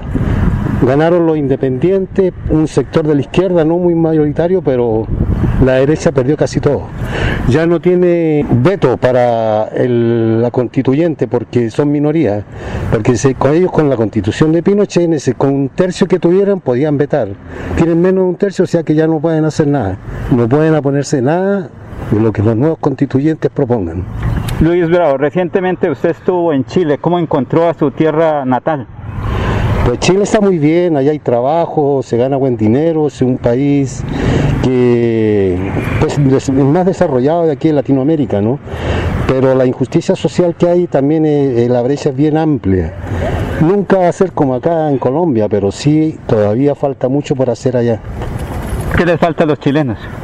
¿Y qué hay en Colombia? Que hay una distribución más equitativa de los recursos y que sean miren más por el lado social. Luis Bravo, ¿qué ha encontrado en Colombia y qué relación hay con su tierra natal, Chile? Pues con, mi tierra ninguna, totalmente opuestos. Lo que pasa es que aquí la gente vive sabroso, es, es un, el trópico, ¿no? La gente es alegre, así la esté pasando mal, nunca se van a amargar. El chileno es muy, muy vertical, muy aburrido en cierto modo, ¿no? Cada uno anda en lo suyo, son muy materialistas, entonces es otro estilo de vida, un estilo de vida como europeo. Yo creo que por el mismo clima es así, ¿no? Las estaciones son muy marcadas, allá hace mucho frío. ¿Usted le gusta la caricatura? ¿Cómo sería Colombia en una caricatura con relación a Chile? ¿Cómo sería una caricatura? Y sí me la puso difícil porque yo no soy caricaturista, yo soy pintor, ilustro, soy diseñador gráfico. Entonces, no, yo lo pondría como dos repúblicas hermanas, dos personas tomadas de la mano. Así miraría yo a Chile junto a Colombia. ¿Qué le diría usted entonces finalmente a los oyentes de Radio Melodía? que apoyen a los jóvenes que están luchando, que la mayoría de los jóvenes y la gente que está saliendo a protestar es gente de bien y los vándalos son los menos, incluso hay mucho infiltrado, creo yo, que ocurre en todas partes del mundo y esos son los que provocan los daños, los vándalos, para que el Estado pueda actuar reprimiendo. Entonces yo creo que les aconsejo que apoyen a la juventud que está luchando por nosotros los viejos que no hemos hecho nada. Una persona joven pues se supone que es un estudiante universitario, un joven de, liceo y hay que escuchar sus necesidades, la educación gratuita, que no se adueñen de las pensiones de los, de los papás de ellos, cosas así, y que por ejemplo no hagan lo mismo que en Chile, aquí copian todo lo malo de Chile. Por ejemplo ya yo creo que se están adueñando de las pensiones, nos faltará mucho para que se adueñen del agua y del mar. Y una relación, en Chile también el proceso comenzó por la juventud. Sí, desde luego, fueron los estudiantes de secundaria los que provocaron todo el estallido social, porque subieron el pasaje del metro, entonces no estaban de acuerdo con eso y empezaron a protestar y a pasar sin pagar el pasaje en el metro, en el metro de Santiago. Entonces la gente, los viejos, los adultos al ver eso, lo aplaudían y a raíz de eso ahí vino el estallido social donde todo el mundo se, se involucró en protestar y terminar de una vez por todas por unos gobiernos de derecha que son de izquierda también, pero son de izquierda capitalista, ya la izquierda no existe. Luis Bravo, muy amable por estar aquí en Radio Melodía. No, con mucho gusto. Bueno, un saludo a Luchito, ya mucho tiempo acá, él es un gran editor de revistas aquí en la ciudad de Bucaramanga, ha contribuido mucho con el desarrollo del departamento de Santander. Luchito, aquí la colonia, doctor Julio, yo creo que una de las colonias más grandes, creo que superior a la Argentina es la chilena, ¿no, doctor Julio? ¿Usted qué piensa? No, no conozco la, la dimensión, Alfonso, pero desde luego sí hay varios chilenos, ¿no? bueno, no, son muchísimos chilenos acá. están, yo he visto que yo me, es decir, aquí hay una colonia argentina bastante grande, promovida precisamente por los jugadores, pero, pero los chilenos son bastantes, son bastantes. Y realmente lo que dice él es cierto, ¿no? Allá sacaron, sacaron, están tratando, no lo han sacado, pero están tratando de sacar a la derecha, empezando por el presidente, que es el dueño de medio país, ¿no? Don Sebastián. ¿Ya? Sí, imagínese. Es un potentado económico, ¿no? Claro, y por aquí está todo eso de Falabella, todas esas compañías internacionales están aquí ya en Colombia, ¿no? Es que la mayoría, Alfonso, del Congreso quedó en manos de la izquierda en las elecciones que ocurrieron hace unos días. Oiga, Germán, dicen que, que, bueno, que, que, no, que, no ganó, que no ganó la izquierda y no los independientes. Eh, he visto análisis de que los, la, derecha quedó derrotada, pero tampoco la izquierda ganó, sino que ganó un sector que llaman los independientes. Diga usted como aquí el Partido Verde en Colombia, más o menos. Sí, señor, es que eh, la disyuntiva que hay es los enfrentamientos entre los polos de la izquierda y la derecha. Entonces los de centro, los que llamaría, ¿cómo era el que, el que hablaba de la tercera vía? Son los que están llegando al poder y es lo que se piensa en Colombia. Dice, apártese a un lado el señor Petro y el señor Uribe para que llegue una nueva generación política a gobernar el país, porque es que el fondo de esto no es la reforma ni eso, sino parte de esto comienza en la constitución del 91 y, y la base de eso está en el Congreso de la República que nadie ha tocado, Alfonso. Muy bien, son las seis y veinte, vamos a una pausa. Estamos con los oyentes. Rolando Ortiz nos escribe aquí desde el barrio San Alonso. César Augusto Garzón Murillo dice, más claro como el agua. Soli Margaret Moreno Sierra, buen día. Hoy realmente habrá cierre de vías. ¿A qué hora está programado? Pues no le podemos decir porque eso se produce en cualquier momento. Eso no está programado, eso no está programado. Pero vamos a ver y esperamos que haya tranquilidad hoy en la ciudad de Bucaramanga. Son las 6 de la mañana, 20 minutos, este es Radio Melodía. Fuimos la primera ciudad del país en poner en funcionamiento el aeropuerto local, en aras de reactivar la economía al conectarnos con diferentes rincones del mundo. Bucaramanga es líder nacional en reactivación económica. Así logramos ser los únicos entre las principales ciudades de Colombia en reducir el desempleo del 14.5% al 14.2%, según cifras del DANE. Buenas decisiones, buenos resultados. Alcaldía de Bucaramanga. Gobernar es hacer. En Financiera como Ultrasan nos preocupamos por ti. Queremos verte de nuevo y compartir contigo millones de experiencias. Por eso, te invitamos a quedarte en casa. Nosotros ponemos a tu disposición la agencia virtual y la app Financiera como Ultrasan para que realices consultas y transferencias desde tu hogar. Mira la responsabilidad inscrita a Focacop. Abuelita, ¿me enseñas a tejer? Ay, tesoro, desde que me apareció artrosis y artritis, no volví a tejer. Mire, abuelita, te llevaré a IPS Cines, donde sé que tratarán tu artrosis y artritis. En mayo, bono de 50 mil pesos para consulta a mamá. IPS Cines, especialistas en medicina biológica. En Bucaramanga, citas 643-6868, 643-6868. Vigilados para salud. Recibiste una llamada del Banco Agrario y te pidieron digitar tu cédula, usuario, clave. Cuidado, es un fraude. El Banco Agrario nunca te pedirá esta información. Si te llega a pasar, repórtalo a través de la línea nacional Contacto Banco Agrario 018 5000 Banco Agrario de Colombia. Vigilado Superintendencia Financiera de Colombia. Fuimos la primera ciudad del país en reabrir los centros comerciales para reactivar el comercio y comenzar con la recuperación de puestos de trabajo a través de la generación de más empleos. Bucaramanga es líder nacional en reactivación económica. Así logramos mejores niveles de recuperación para seguir construyendo una ciudad de oportunidades para todos. Buenas decisiones, buenos resultados. Alcaldía de Bucaramanga. Gobernar es hacer.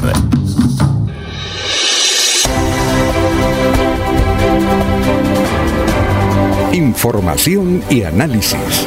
Es el estilo de Últimas Noticias por Radio Melodía 1080 AM.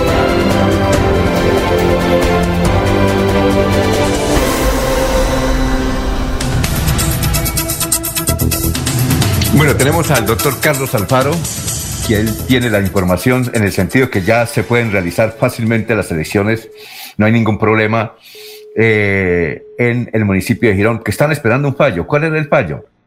Eran unas cartas que tenía John Ramírez en el sentido de que un fallo podía parar todo en las elecciones y reintegrar a Carlos Román. Eso no se dio. Cuéntenos de ese dato, doctor Carlos Alfaro. Bienvenido a Radio Melodía. Son las 6 de la mañana, 23 minutos. Eh, cuéntenos sobre el particular. Carlos. Hola, Carlos. ¿Qué pasó? Carlos, Carlos. Se le cayó el satélite, Alfonso. Vamos a intentar a ver si podemos lograr a Carlos. Mientras tanto, noticias a esta hora, don Germán. Son las 6 de la mañana, 24 minutos. La agremiación colombiana de médicos en Santander hizo un llamado a los participantes de las marchas, al Comité Metropolitano de Paro y al Departamental para que por 15 días suspendan las marchas masivas en el área metropolitana de Bucaramanga. Esto como una tregua por la vida para descongestionar y disminuir los contagios del virus y así la presión que se vive en las unidades de cuidados intensivos que llegó al 98% de ocupación. Los bloqueos de carreteras en Colombia como parte de las protestas contra el gobierno continúan impidiendo el abastecimiento de alimentos y combustibles a las ciudades. La policía manifiesta que ayer jueves se contabilizaban 62 concentraciones, 43 bloqueos en 76 municipios de 17 departamentos, siendo Huila, Valle del Cauca y Cauca las regiones con mayor afectación en la red vial. El Ministerio de la Defensa reveló que desde el 28 de abril se han registrado 4.223 concentraciones, 1.781 marchas, 2.084 bloqueos y 450 movilizaciones de vehículos. Se han desbloqueado 463 vías, 275 por conciliación con los manifestantes y 188 por intervención de la policía. La Federación Nacional de Cafeteros informa que 1.200 camiones cargados con café para exportar no han podido llegar a los puertos. El Ministerio de Hacienda manifiesta que las protestas le cuestan al país 132.4 millones de dólares por cada día. Y los líderes de las protestas anunciaron que continuarán con sus manifestaciones y que van a hacer grandes movilizaciones los días 26 y 28 de mayo cuando se cumple el primer mes de estar protestando en Colombia, Alfonso. Son las 6 y 26. Carlos, Carlos Alfaro. Carlos Alfaro, ¿cómo está? Tenga usted muy buenos días. Muy buenos días, Alfonso, para usted, para su mesa de trabajo y muy especialmente para su vasta audiencia a esta hora de la mañana. Bueno, ¿qué fue lo que sucedió con el fallo que ya está en el Consejo de Estado? Que no lo hemos logrado ubicar, pero usted sí, cuéntenos. A ver, esto tengo entendido porque todavía oficialmente no, no ha salido, pero en Bogotá me confirman que el, sentido del fallo, es decir, es declarar que no prospere la tutela interpuesta por el doctor Carlos Alberto Romano Ochoa en su calidad de alcalde o exalcalde más bien del municipio de Girón en, el, en una acción de tutela donde creo que iban tres o cuatro tutelas, las acumularon. El ponente es el doctor o el consejero Milton Chávez García, el radicado es 2015-10-20. En ese orden de ideas que haríamos que, que indudablemente la, la situación es, como yo se los dije a ustedes en una entrevista que me hicieron hace tiempo, elecciones atípicas el próximo 20 del mes entrante. Eh, son las 6 y 27. Eh, doctor Carlos, ¿qué era lo que pedía Carlos Román? ¿Qué era lo que pedía en esa tutela? A ver, el, doctor Carlos Alberto Román Ochoa pedía que supuestamente le habían violado derechos fundamentales. Usted sabe que este es un resguardo del orden constitucional que cobija el artículo 86 de nuestra, parta, de nuestra Carta Política y que desarrolla el decreto 2591. Pero ese, en ese orden de idea, yo les había informado a ustedes y a más de otros medios de comunicación que para mí la vocación de prosperidad de esa acción de tutela le veía poca prosperidad. ¿Por qué, Alfonso? Porque es que al, al doctor Carlos Alberto Román, alcalde o es alcalde de, de Girón, en la cuerda contenciosa de la acción de nulidad de su elección como alcalde de dicho municipio, se le dieron todas las garantías procesales.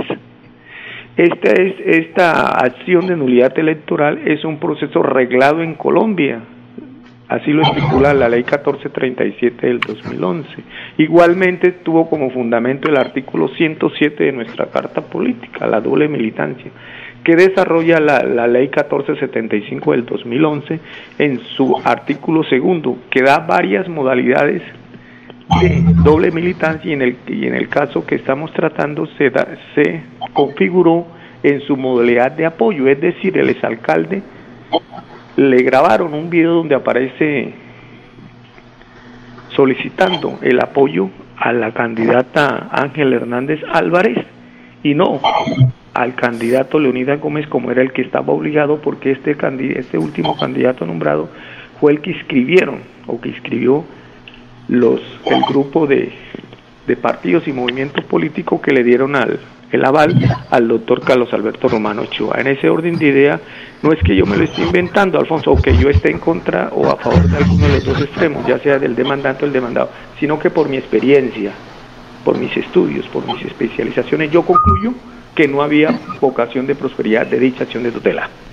Muy bien, ¿y en Simacota no hay problema? En Simacota no, porque allá, allá agotaron todas las, las tutelas. Alfonso, aclarando que la tutela no es una tercera instancia, el proceso de elección para el próximo 20 de junio, elecciones atípicas en el municipio de Girón ya se aperturó desde el momento en que el señor gobernador de los santandrianos emitió el decreto departamental citando la fecha para las inscripciones y, fijando fecha el 20 de, del mes entrante y oficiando a la registraduría que es la encargada de hacer esos comicios eleccionarios. Inclusive ya sé yo, no sé si usted ya tiene los números de Girón, eh, Laurencio, usted tiene los números de Girón porque ayer hubo sorteo, entiendo que la primera es Julia, creo que Julia Rodríguez. ¿Usted tiene los números de Laurencio o Carlos? No, yo no los tengo porque como estoy aquí en Lebrija, aquí no hay tanta comunicación. Ah, de un milagro estamos saliendo al aire. Ya, entonces vamos a buscarlos ahorita, pero ya hubo eh, sorteo tanto en Bucaramanga, tanto en Girón como en Simacota. ¿Es así, cierto, Carlos? Sí, tengo entendido que sí, que van creo que tres candidatos, la esposa del señor exalcalde Jonaviu, uh candidato del ADA, y el que quedó en segundo el doctor Oscar, Oscar León. Oscar León y el tercero Mario Mario Mario, Mario Morales. Sí, Morales. Mario Morales. Que tengo entendido Oiga, es hijo de un de un exalcalde. Sí, señor Laurencio. Laurencio iba a preguntarle doctor, eh, Sí, por ejemplo, en el caso de Simacota, el señor es alcalde, pues allá los abogados que son muy estudiosos dicen que eh, él está habilitado porque fue un año antes que como todo se, se, se perdió, entonces que quedaría habilitado. Pero la norma dice que un año antes no haber ocupado cargo público, o sea que entonces ahí qué ocurre. A ver, el caso de Simacota, porque tengo que reconocer lo que ese proceso lo llevé yo, el proceso se perdió, ¿por qué? Porque hay una prueba mediante el cual el secretario del Partido Liberal certificó que efectivamente el exalcalde pertenecía al Partido Liberal y él se inscribió por otro partido movimiento político. Es una prueba contundente. ¿Por qué? Porque es emanada del secretario del, del Partido Liberal, que da fe de los actos que imite dicho partido político. Ese, en orden de idea, sí operó la doble militancia. Ahora, que él pueda lanzarse, sí, porque es una tesis que por vía jurisprudencial la viene sosteniendo el Consejo de Estado, inclusive hay un concepto de, de la sala civil de consulta de, dicho Consejo de Estado en el sentido de que el acto administrativo mediante el cual se declaró nula la elección del alcalde de Simacota, igualmente que la de Girón, no nació a la vida jurídica, es decir, ese proceso es como si no hubiera sucedido. Y entonces no se aplicaría la ley 617 del 2000 en el sentido que ordena o, o está estipulada la inhabilidad de que, de que aquella persona que haya sido ordenador y nominador del gasto no puede aspirar a cargo de elección popular dentro del año siguiente, situación que, cu que cubriría tanto al alcalde de, de Girón como al exalcalde de Simacota. Pero repito, bueno. esto es vía jurisprudencial, esto no está contemplado en ninguna norma del orden constitucional ni, ni, ni, ni de ley.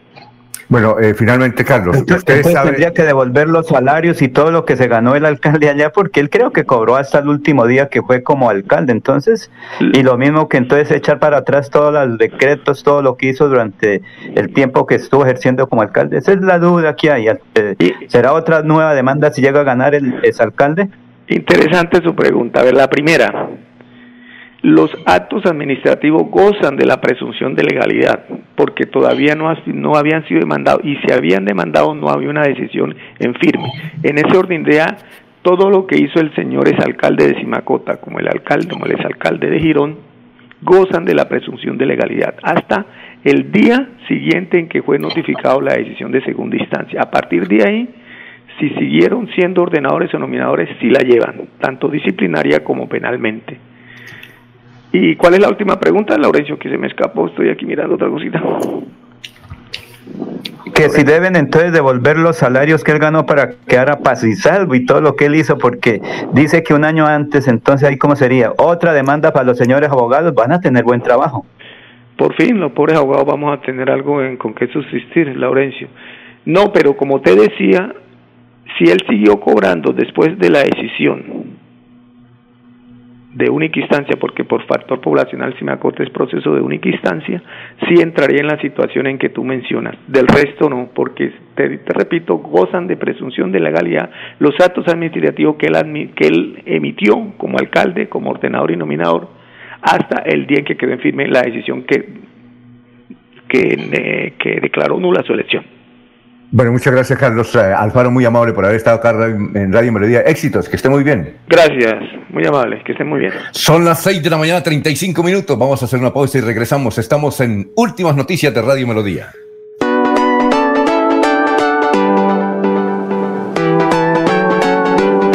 Melodía, Melodía, Radio Sin Fronteras. Escúchenos en cualquier lugar del mundo. Melodíaenlínea.com es nuestra página web. Melodíaenlínea.com. Señal para todo el mundo. Señal para todo el mundo. Radio sin límites. Radio sin fronteras. Radio Melodía, la que manda en sintonía. La gente de nuestra región es amable, honesta, trabajadora, una raza pujante que siempre lleva una sonrisa en el corazón.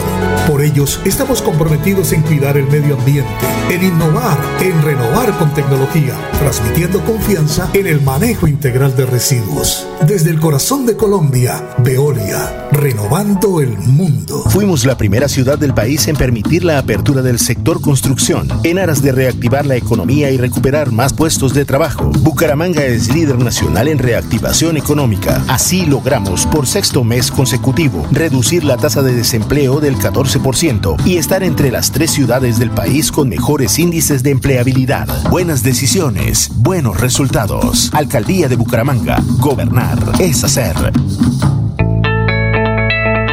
Atención, ¿sufre de la próstata o los ovarios? El doctor Roberto Delgado, urólogo, homeópata y dermatólogo, le tiene la solución para la infección renal, la impotencia sexual, la presión arterial, el estrés, si no puede dormir y tiene dolor de cintura y en las piernas. Son tres medicamentos completamente naturales por el valor de 70 mil pesos para acabar con todas estas enfermedades. Consúltenos en la calle 14 2313, barrio San Francisco en Bucaramanga o llámenos al 634 8597 634 8597 Cada día trabajamos para estar cerca de ti.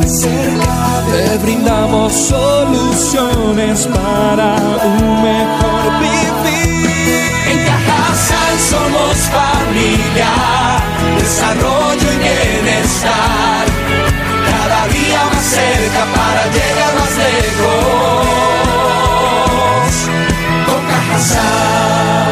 Vigilado Super Subsidio.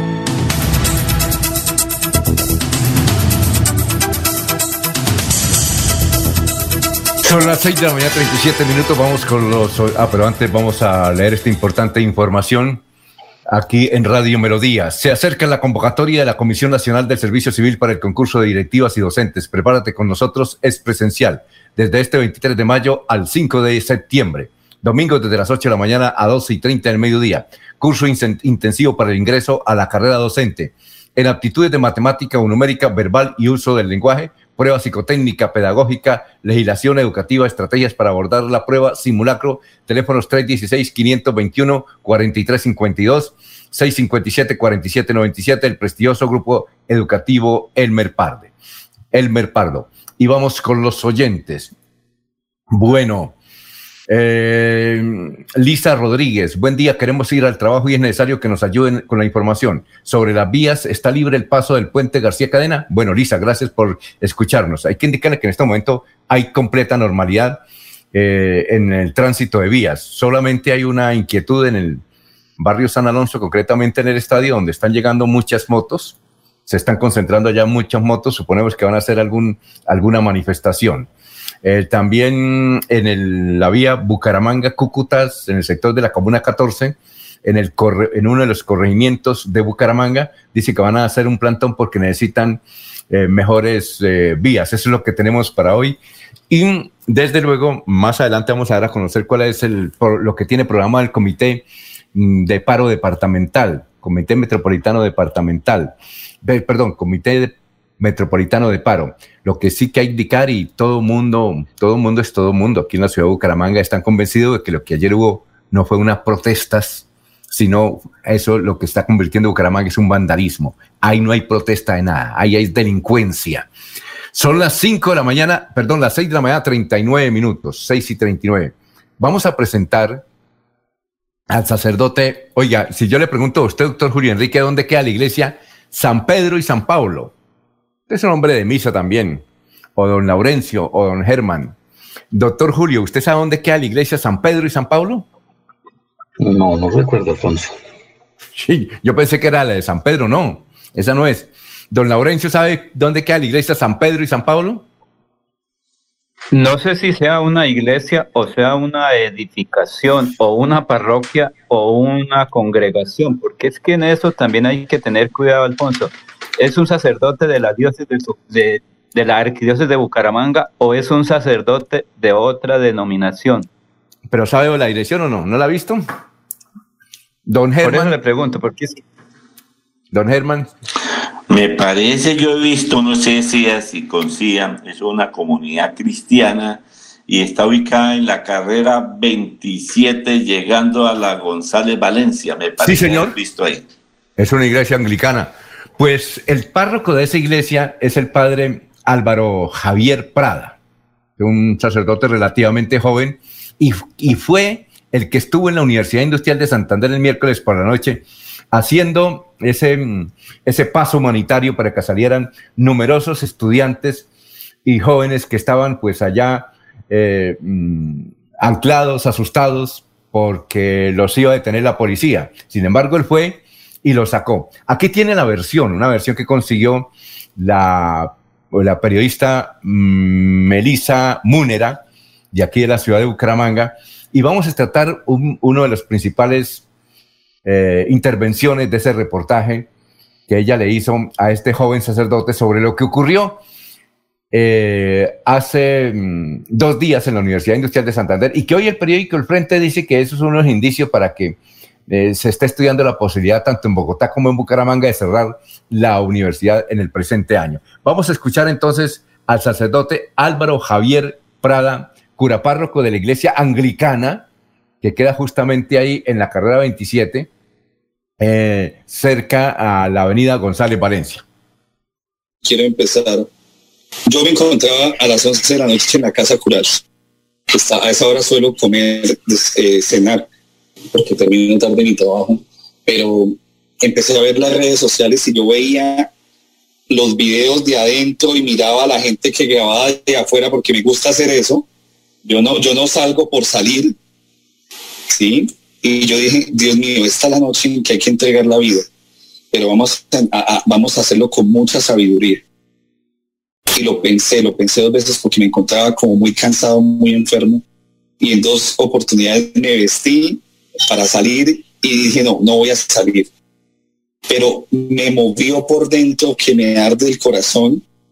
Y fue, y fue, tantas mamás llamándome para, para decirme, adentro está mi hijo, yo quiero, yo quiero, lloraban las mamás.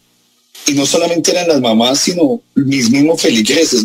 la parroquia está ubicada a unas ocho cuadras de la UIS, más o menos ocho cuadras bien largas.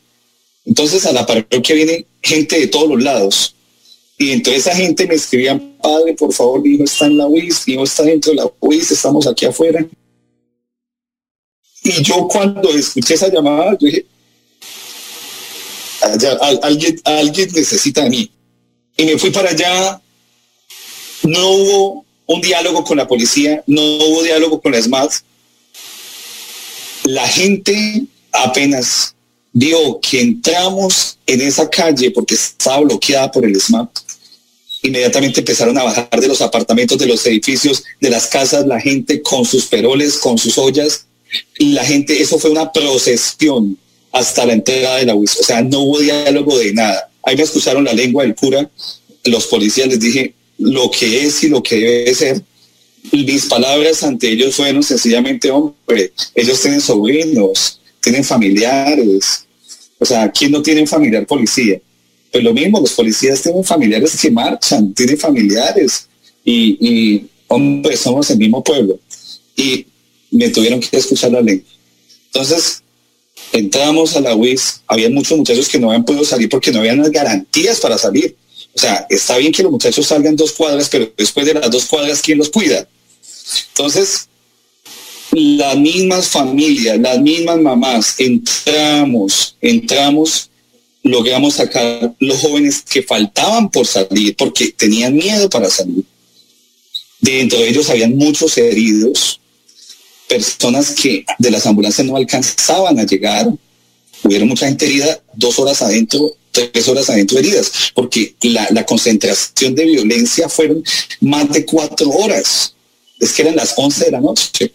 Entonces, pues yo digo, listo, no eran 60, eran más de 600 personas adentro. Mira, afuera habían, habían estudiantes, perdón, afuera habían profesores en sus carros, personas afuera eh, eh, porque sabían que estaban marchando sus, estudiantes. Muchos de hecho también ni siquiera eran, estudiantes de la UIS, pero estaban dentro de la UIS. Y yo digo, bueno, eran mil.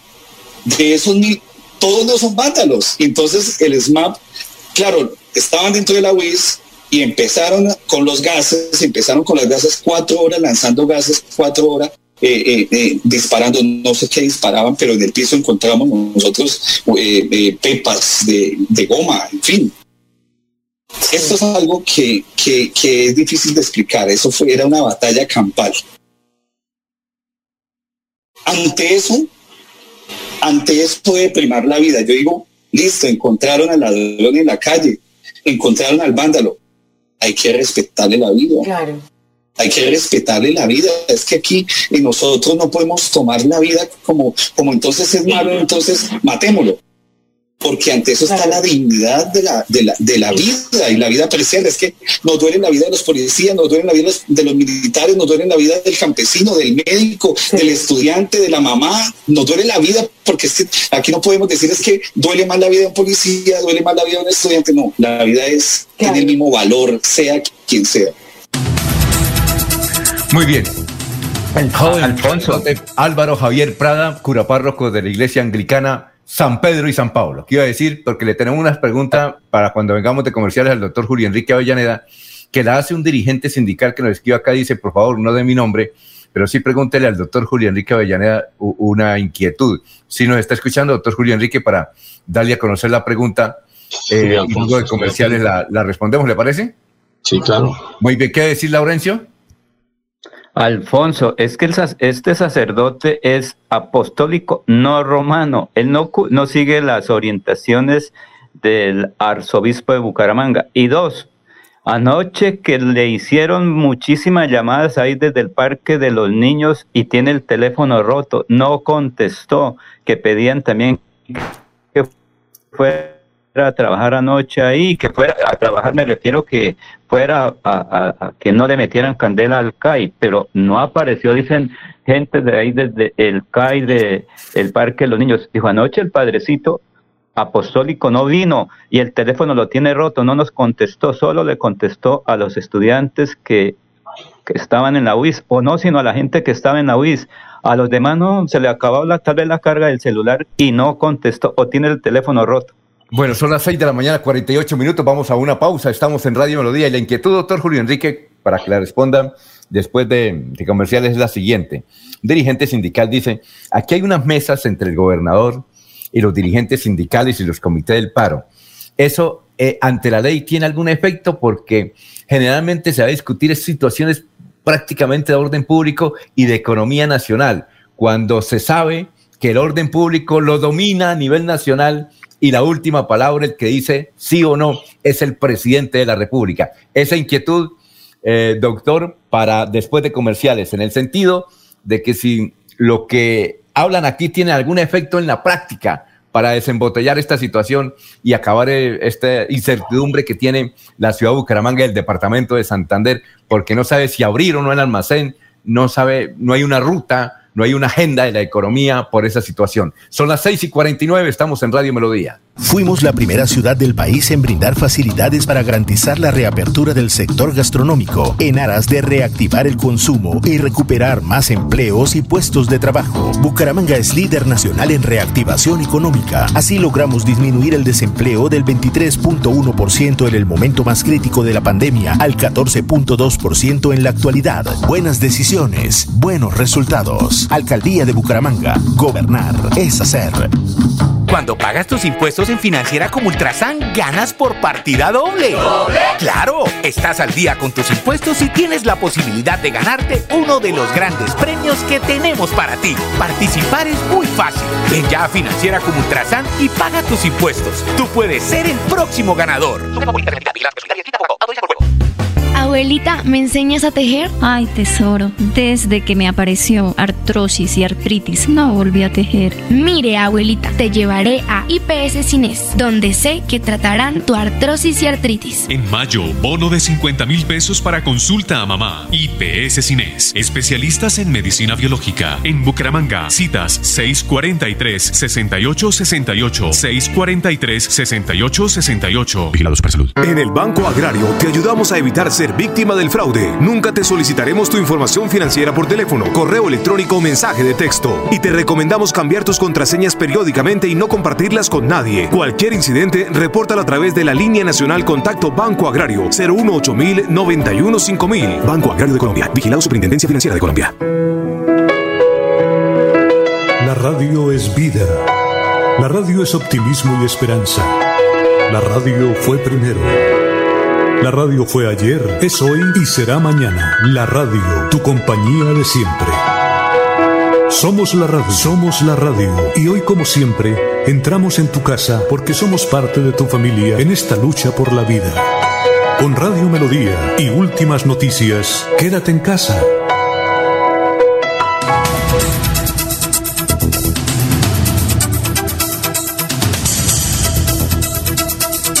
6 y 51. Francisco Espinel dice buenos días. ¿Algún comentario sobre el llamado a indagatoria de la Corte Suprema al senador Richard Aguilar? No, no sé. ¿Laurencio tiene algún comentario? Germán o, o, el doctor Julio tiene algún comentario sobre la llamada indagatoria? Que a propósito, la indagatoria es el 11 de junio, el próximo 11 de junio.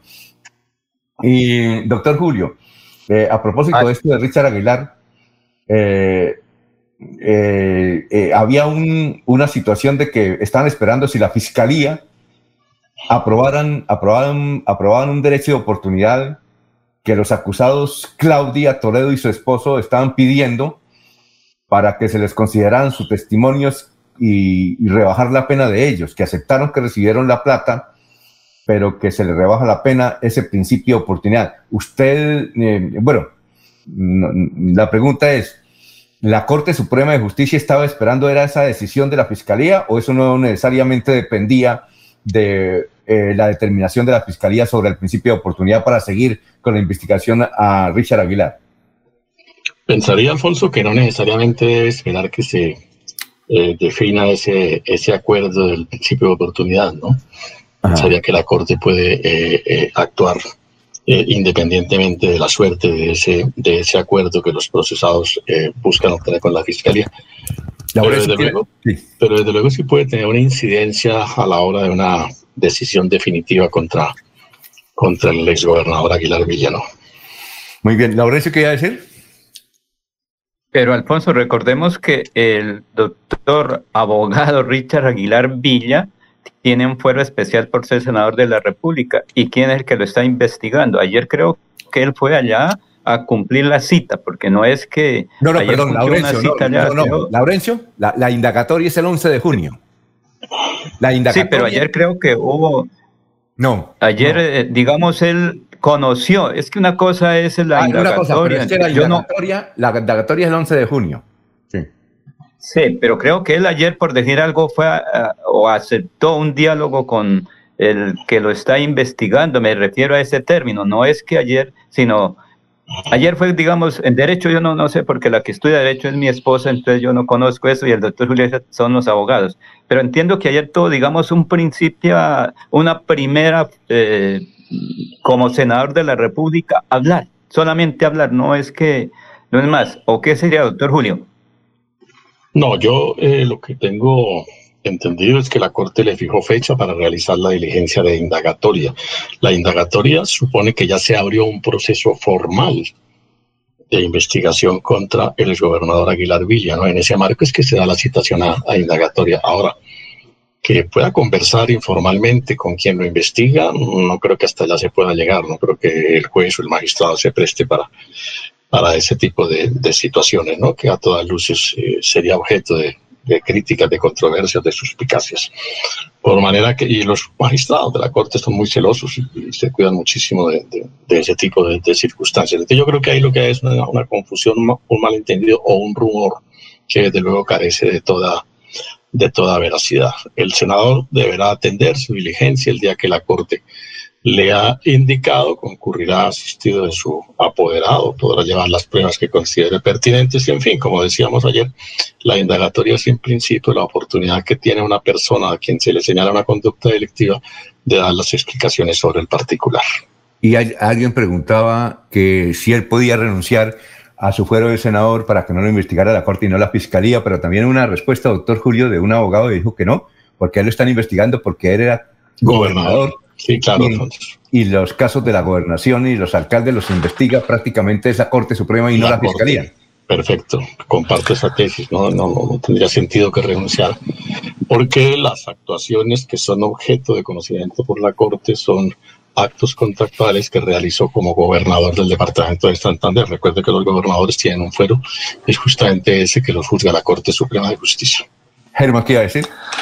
Pues haciendo historia, para que la gente tenga atenta nota de qué se está hablando, el 16 de febrero del 2015 se firmó un contrato para el reforzamiento de la estructura de la Villa Olímpica del Estadio Alfonso López de la ciudad de Bucaramanga, cuando el hoy senador Richard Aguilar era gobernador de Santander. Un escándalo de corrupción pues ha rodeado este contrato y de acuerdo con las investigaciones se habrían pagado coimas por más de 3 mil millones de pesos. Una de las personas comprometidas es el congresista a quien la Corte Suprema de Justicia le abrió una investigación formal y lo llamó a indagatoria. Una de las evidencias del proceso es una conversación que está grabada de marzo del 2019 por Claudia López y su esposo Lenin Darío Pardo con Julián Libardo Jaramillo, el director de proyectos de la Secretaría de Infraestructura de Santander y quien además es hombre de confianza, el senador Aguilar. Entonces, este es el audio que comprometería al senador Aguilar con el caso de la, del reforzamiento de la estructura del estadio Alfonso López, Alfonso. Muy bien. Ahora sí, doctor Julio Enrique. Eh, la pregunta de este dirigente sindical, ¿pueden las mesas regionales hacer algo frente a esto, lo del paro, cuando la decisión la, la toma es el presidente de la República, sobre todo en orden público? Alfonso, eh, la negociación, la gran negociación sin duda se va a hacer en Bogotá, en la mesa nacional, digámoslo así, ¿no? el comité de paro y, los funcionarios que el gobierno ha designado para que adelanten ese proceso. Allá es donde se van a producir los grandes acuerdos, las grandes concertaciones, las negociaciones, como dicen los promotores del comité de paro, eh, que van a tener una repercusión nacional las, las propuestas fundamentales, las eh, iniciativas centrales, sin duda que la discusión va a ser allá, pero eso no excluye que a nivel de, de regiones las autoridades locales, territoriales, pues eh, gobernadores o alcaldes puedan propiciar algunos acuerdos tendientes a, a, a concertar, eh, por ejemplo, el desarrollo de las movilizaciones, ¿no? tendientes a acordar mecanismos para que se desarrollen menos o mejor pacíficamente. Eh, sin vandalismo de ninguna clase, ¿no? Y hay problemas de carácter regional que, por supuesto, bien pueden eh, ser tratados y atendidos en, en esas mesas de diálogo eh, regional, de manera que, que podrían tener finalmente algún, efecto, ¿no? Podrían tener finalmente algún efecto. Lo que pasa es que la experiencia nos ha demostrado que todas esas mesas terminan en reuniones, reuniones, tomar tinto, fumar mucha conversación y finalmente poco de efectos prácticos, pero en principio pensaría que podrían llegar a tener algún efecto para la solución eh, concertada de temas que son de incumbencia meramente local o regional. Muy bien, vamos con los oyentes. Gustavo, Gustavo Gómez, el vandalismo se acaba cuando les queman y destruyen las viviendas de los organizadores del paro. Dice, piden universidad pública de calidad y vandalizan la UIS. Ana Galeano dice, las personas con discapacidad necesitan dolientes en la mesa de trabajo por motivo del paro pues difícilmente pueden acceder a hacerse notar y no quieren ser representados por entidades acaparadoras de espacios de ellos que siempre se han lucrado a costa de su exclusión, olvido y dolor. Eliana Díaz, la democracia del país está en la cuerda floja. Unos pocos pretenden sobreponer su querer por encima de la inmensa mayoría. ¿Qué iba a decir, don Laurencio? Alfonso, tendrá lo que decía el doctor Julio, vigencia esas mesas regionales ¿Quién vino a Bucaramanga a la instalación con el gobernador, con los alcaldes del área metropolitana? La viceministra del Deporte, funcionaria del gobierno nacional. Ella es la que en parte recibe todos los datos de Santander y se los entrega primero al ministro del Deporte y al presidente de la República y al Comité Nacional de Negociación creado por el gobierno nacional. Entonces, sí, como decía el doctor Julio, eso es un, digamos, un canal directo. Eh, la congresista Lina, eh, digo, la viceministra del deporte Lina María Barrera estuvo hace ocho días aquí en Bucaramanga. Fue la que lideró el proceso de instalación de esa mesa y ella está muy pendiente. Ella tiene, como se dice, el teléfono verde para escuchar todo, abierto a todo momento con los santandereanos y llevarle los datos al presidente.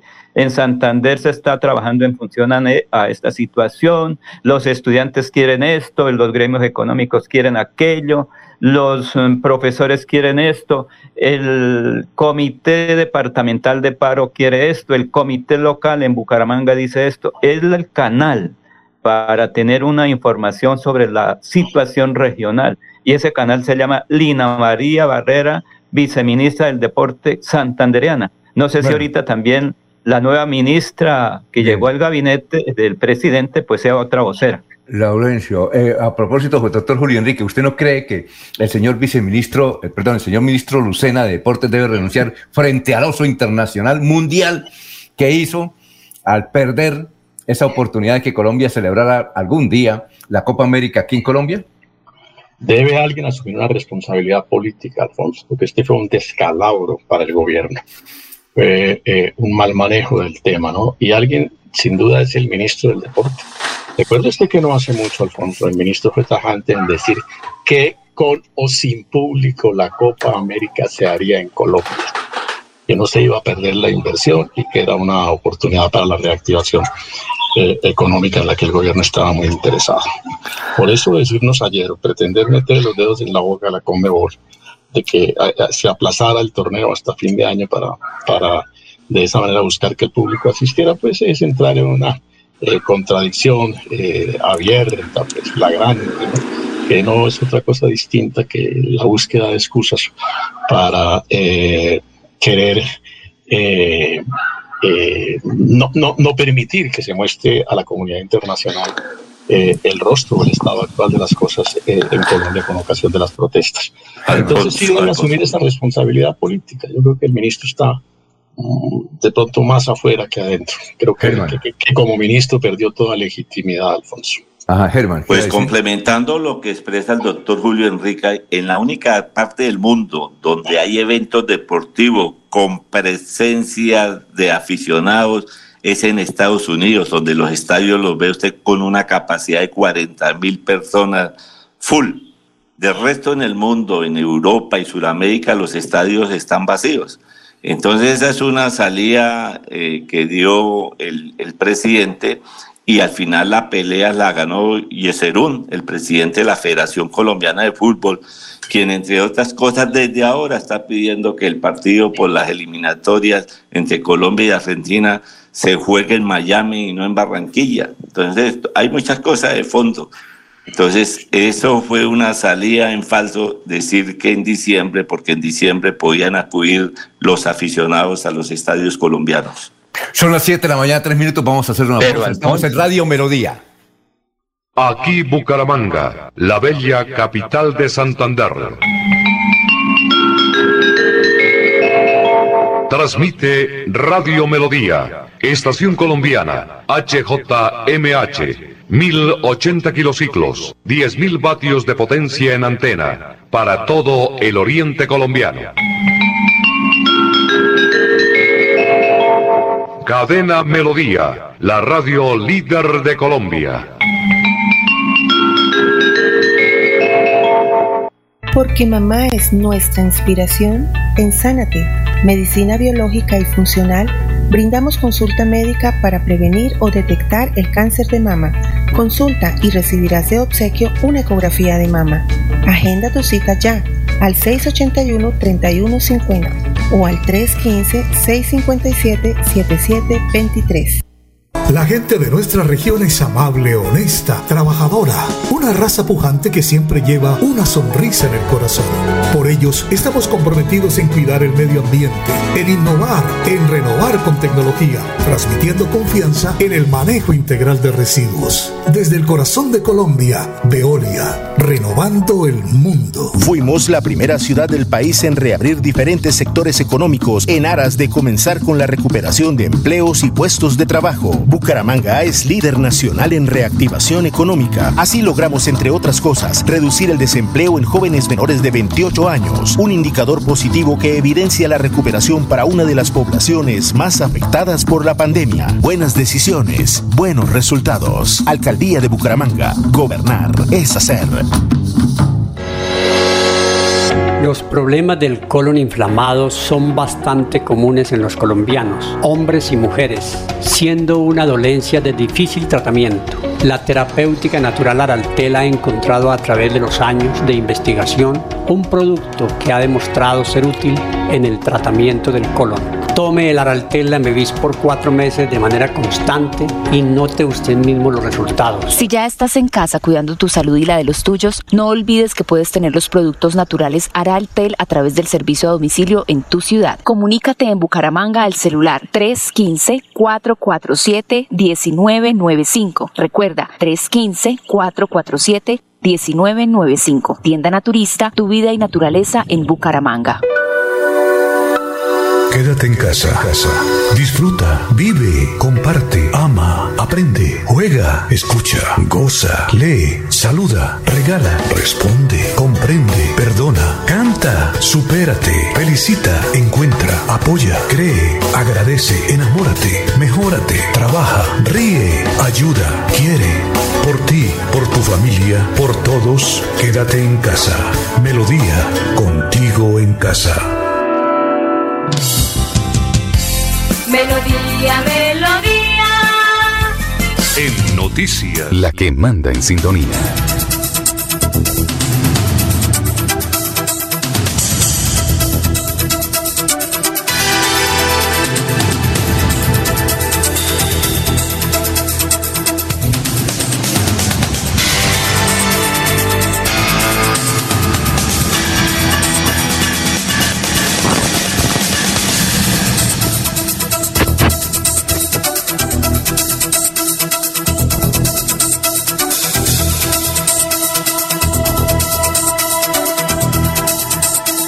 Son las 7 de la mañana, 7 minutos. Vamos con noticias a esta hora. Don Germán, estamos en Radio Melodía, 7-7.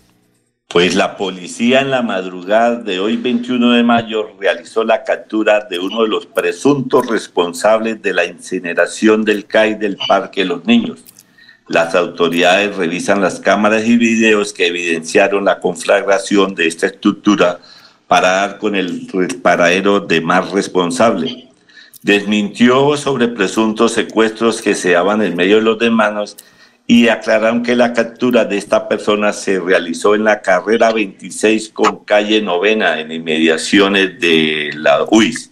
El capturado fue conducido a la SIGIN para ser presentado ante la Fiscalía. Por otro lado, el equipo jurídico Pueblos que se encarga de la defensa de derechos humanos reportó que en la noche del 20 de mayo se registraron 10 capturas arbitrarias.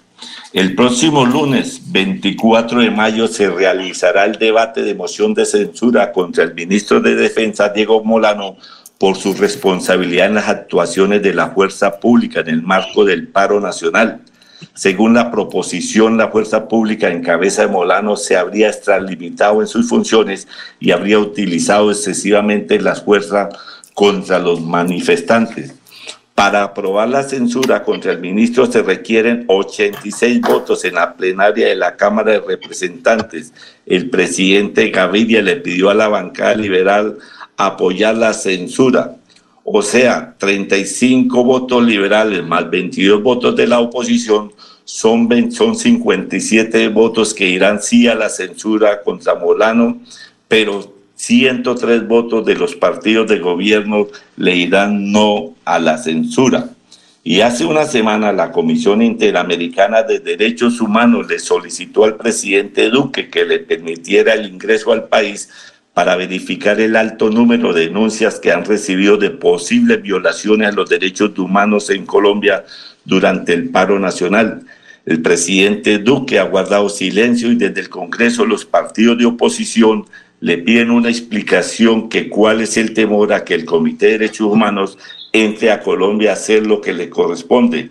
Los congresistas de la oposición pusieron en tela de juicio la labor del defensor del pueblo, Carlos Camargo, en materia de derechos humanos durante las protestas en diferentes partes del país y piden su renuncia. El presidente Duque decidió que la canciller Marta Lucía Ramírez viaje a Washington para hablar de lo que está sucediendo en Colombia, Alfonso. Muy bien, son las 7 de la mañana, 10 minutos. Alfonso. Sí, cuénteme, doctor Julio. Permítame un comentario a propósito de las, de las capturas que se hacen a las, de las personas a quienes se señala ser protagonistas de los hechos de vandalismo que estamos conociendo. Eh, hay que sentar una premisa, es importante que se capture a quienes son responsables de esos hechos eh, de violencia, de esos hechos destructivos que, que así como afectan el patrimonio público, los intereses de la sociedad, los bienes de algunas personas, también delegitiman en muchas ocasiones eh, el carácter auténtico de la protesta civil. Pero de una perspectiva de abogado, eh, Alfonso, esas capturas no pueden caer en cacería de brujas.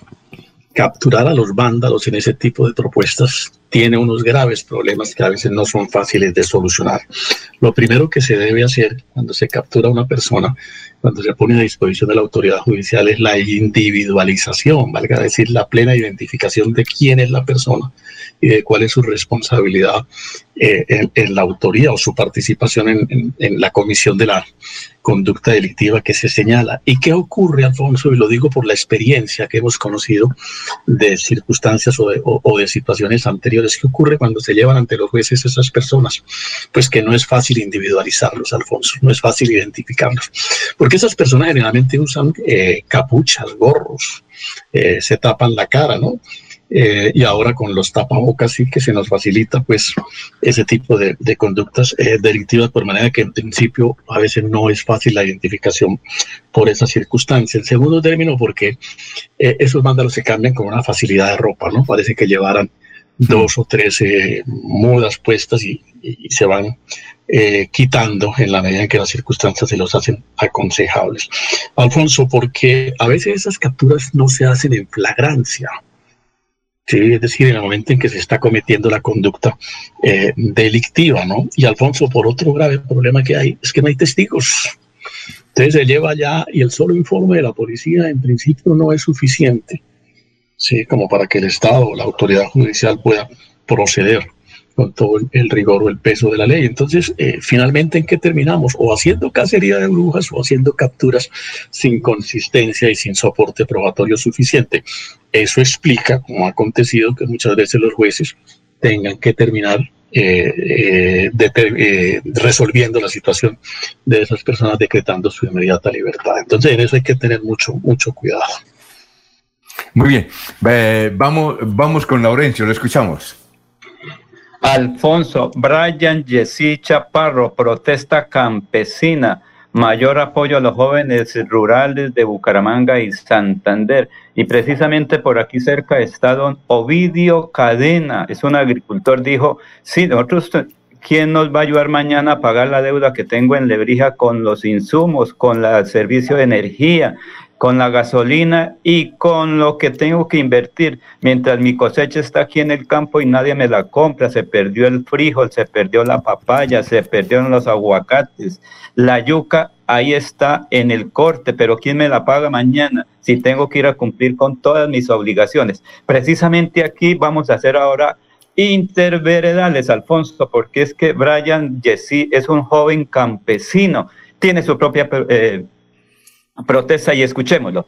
Uno nos preste más atención sobre las vías, sí, porque los, los quieren comprar a precio de huevo, sí, literalmente para ellos venderlo más caro. Entonces al campesino, como siempre, lo están estropeando y no le pagan una justa causa por el producto. Nosotros no tenemos agua de acueducto, tampoco tenemos gas natural, a nosotros nos va a comprar la pipeta o, trabajar, o, a cocinar con leña. Como tal el campo nos lo pagan el acueducto más barato que nosotros y se supone que la gente debe apoyar más al campesino porque si no se apoya al campesino, el campesino donde se alimentar y donde va a producir comida para la ciudad. Nosotros nos ponemos a dar de cuenta, el campesino trabaja mucho para lograr llegar a un producto. Nosotros de estos paros que no hemos visto beneficiar a los campesinos, que la gente se dé cuenta que es mejor comprarle un campesino y pedirle ñapa que ir a una cadena y llevar puntos, porque la gente lleva el producto, se alimenta y el campesino aunque sea lleva el dinero para sustentar la familia.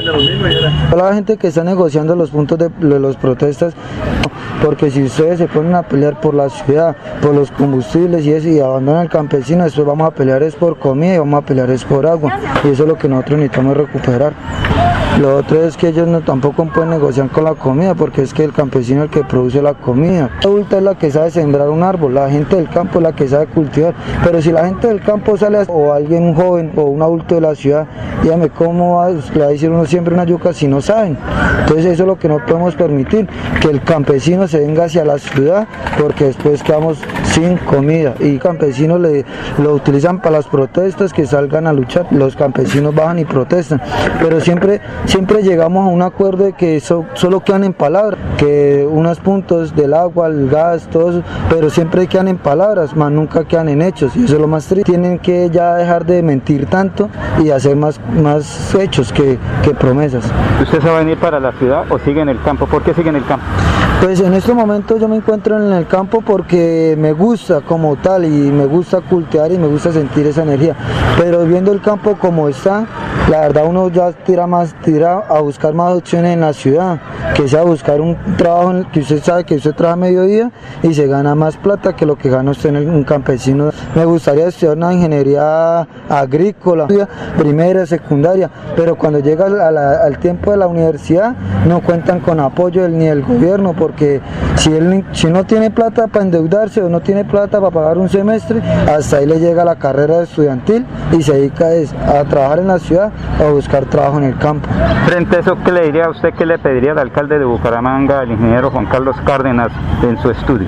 Que me apoye, así sea con llegando a entrar a la universidad, a mucha gente del campo, porque si ustedes vienen a mirar desde, desde el romboy de la cemento hacia la vereda Angelinos, Santa Rita, Magueyes, San Francisco, y todas las otras veredas, habemos muchos jóvenes que aspiramos a seguir trabajando en el campo, pero también aspiramos querer llegar a estudiar, a llegar a tener un, cuaderno más, que no sea hasta la primaria y secundaria, también queremos especializarnos más, ya con un sistema de riego gota a gota, sea con un proceso de mejores cultivos, de mejor producto hacia la ciudad.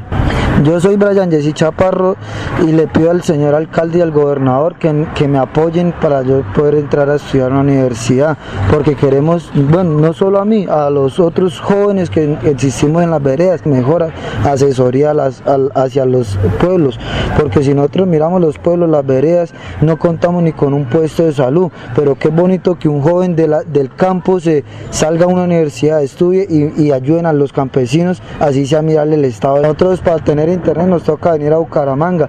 Y es más, nosotros los campesinos estuvimos mirando opciones de, internet, porque la alcaldía supuestamente salió unos proyectos que cada vereda tenía un kiosco de internet comunitario. Y esta es la hora, y esas promesas se quedaron en el aire, porque esta es la hora ni siquiera no han cumplido con un kiosco para, ni siquiera para los niños que están recibiendo clases de primaria, de guardería y secundaria, ni siquiera tienen internet para ellos poder seguir estudiando. ¿Qué les tocó hacer?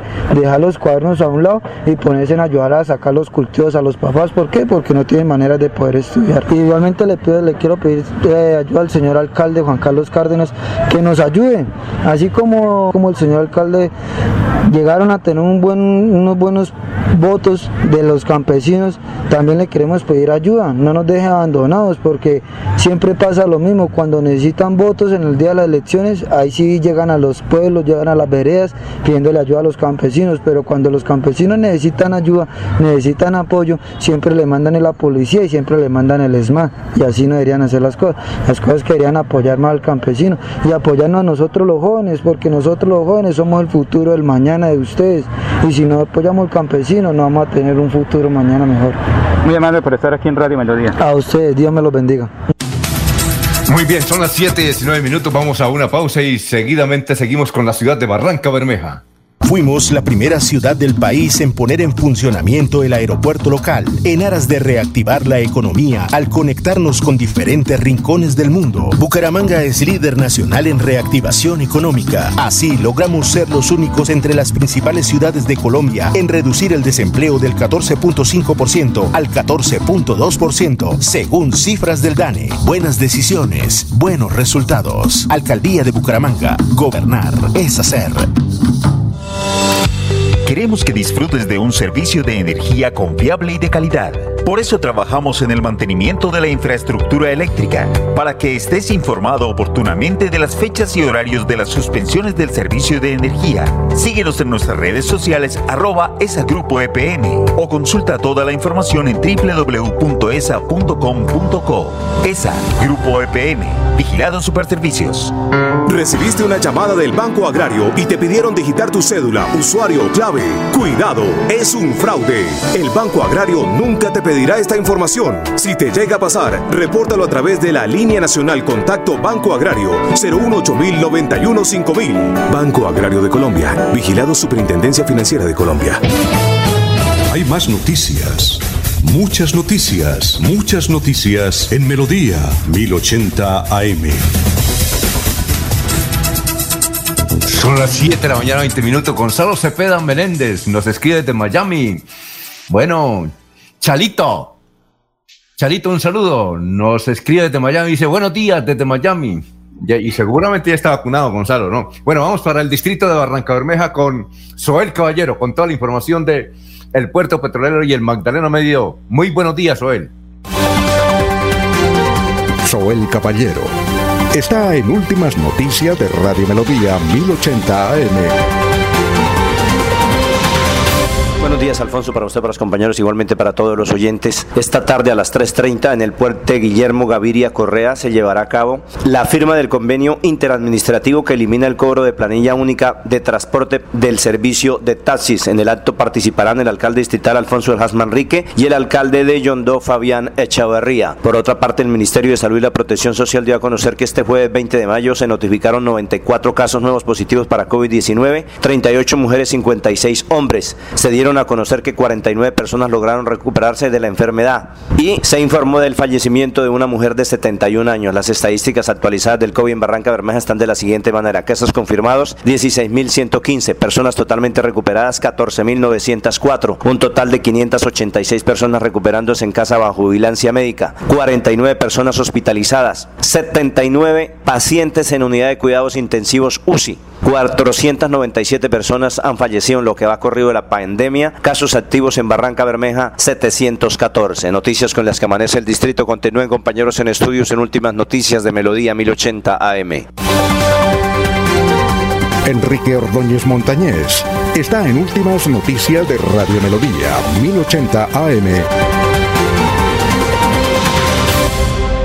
Muy bien, profesor. 7 de la mañana, 22 minutos. Pregunta Eugenia Galvis. Debe ser María Eugenia Galvis. Si es María Eugenia Galvis, eh, que era la gerente de Galvistur, un saludo para ella. Eugenia Galvis pregunta: ¿Cuál es la palabra correcta? ¿Manicurera, manicurista o manicura? Profesor, tenga usted muy, pero muy buenos días. Muy buenos días, Alfonso y oyentes de Últimas Noticias. Un saludo para el doctor Julio Enrique Avellaneda Bienvenido, doctor. Feliz regreso. Me alegra mucho que nos esté acompañando nuevamente. Profesor, muy amable. Un gusto para mí saludarlo nuevamente y poder compartir este, este espacio y por sobre todo oír muy juiciosas y atinadas precisiones acerca de nuestro idioma, que es un tema que nos apasiona. Bueno, muchas gracias, doctor. Igualmente usted con sus aportes aquí por lo que está ocurriendo en el país. Muchas gracias, doctor, por sus elogios hacia esta persona. Eh, vamos a responderle entonces a Mario Eugenia, Alfonso.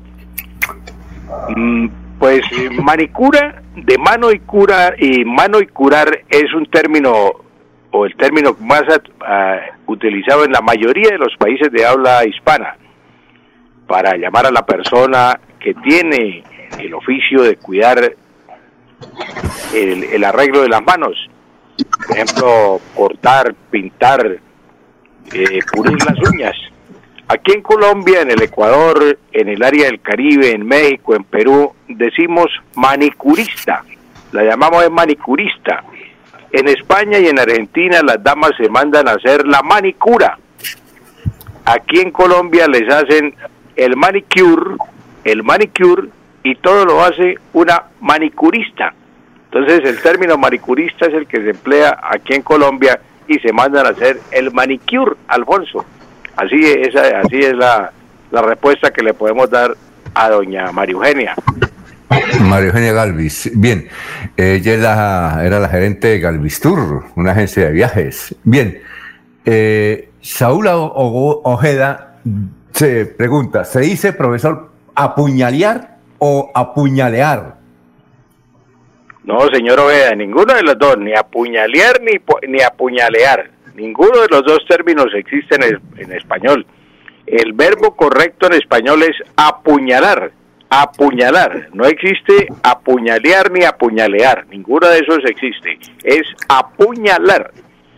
Ayer o el miércoles fue apuñalado, apuñalado un joven de 17 años por otro de 15 en Girón. Apuñalado, apuñalado y no apuñaleado ni apuñaleado. Apuñalado un joven de 17 años en Girón. Esa es la respuesta que le podemos dar al señor Ojeda, Alfonso. 7.25 minutos. Profesor, un oyente quiere que usted le recuerde los versos de León de Grave, como juego de mi vida, cambio mi vida, que le escuchábamos en las tertulias literarias al abogado Jaime Gutiérrez Rivero y que lo mencionó en la entrevista con Laureano Tirado. Jaime Gutiérrez fallecido la semana pasada, profesor. Además, como aporte mío, el que tienda a la poesía de León de Grey es un berraco, es un sabio. Profesor, lo escuchamos.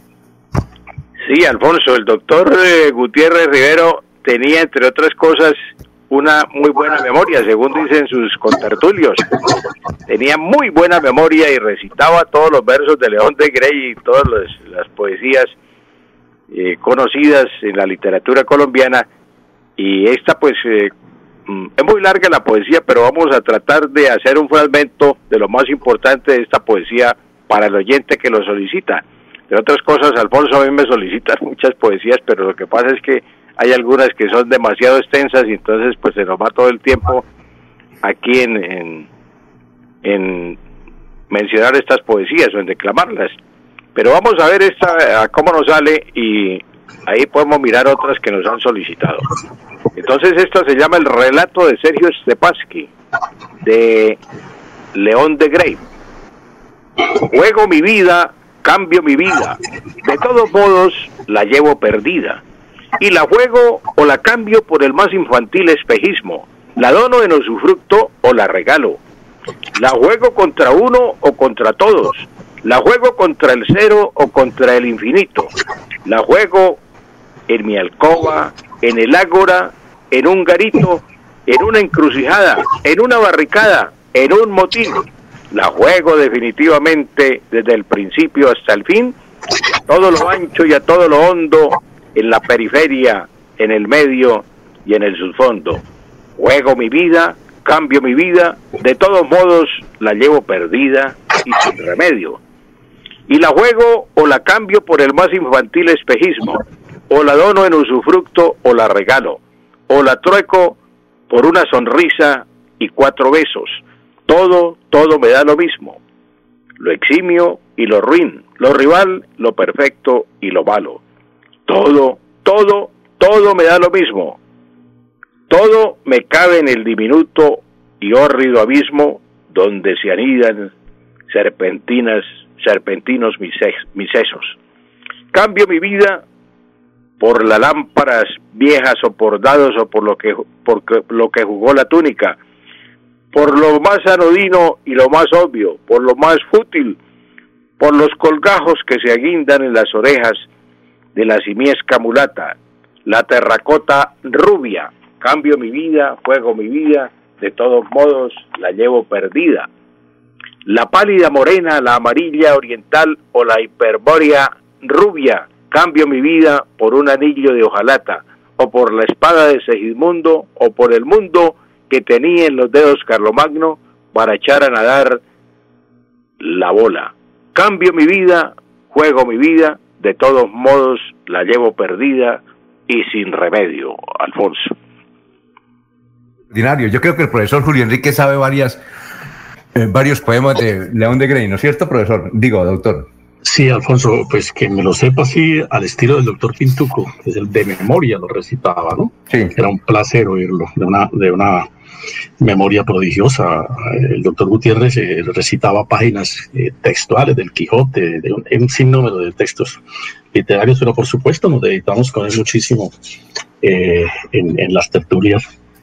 compartiendo todo este, este tipo de versos. León de Grey era para él uno de sus autores y de sus poetas preferidos. Hay un verso de, León de Grey, Arietta, que lo recitábamos con mucha frecuencia. Dame otra vez a gustar la golosina de esos tus gordezuelos labios róseos y que otra vez tus ojos naufraguen en los míos. ¿Qué otra razón para vivir sino tus labios y tus ojos?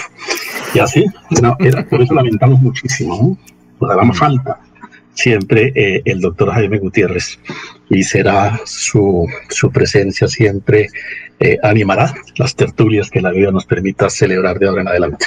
Bueno, eh, muchas gracias. perdóneme, Alfonso, por hacerle una pregunta al doctor Julio Enrique. Doctor Julio Enrique, ¿usted cuando en su época de estudiante alcanzó a conocer el café automático en Bogotá? Sí, sí, yo conocí el café automático ya en decadencia, ¿no? Porque pues no, no, tenía la concurrencia que la hizo célebre, eh, entre otras la del poeta León de Greves, esa era prácticamente la oficina de él, ¿no? Pero sí alcancé a conocer el automático, por supuesto. Claro, allá era donde era la oficina, como dice el doctor Juan Enrique. El doctor León de Grey, el doctor Luis López de Mesa. Allá llegaban a los grandes intelectuales de la capital de la República a exponer sus temas literarios y era pues un, un, agrado. Uno como estudiante llegaba a esos cafés y pues conocía a toda esa gente. Sí, así era. A de Grey, a López de Mesa, Salamea, todos, todos esos eh, famosos poetas y escritores se encontraban allá en el café el automático, doctor. Sí, señor. Bueno, muy bien. Eh, eh, muchas gracias, profesor, muy amable. Gracias a usted, Alfonso, y a todos los oyentes. Un feliz fin de semana. Bueno, vamos a hacer una pausa y regresamos. Seguimos en Radio Melodía.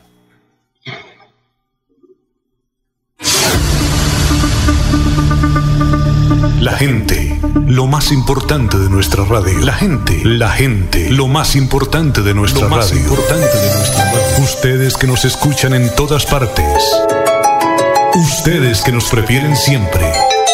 Ustedes que nos han seguido toda la vida.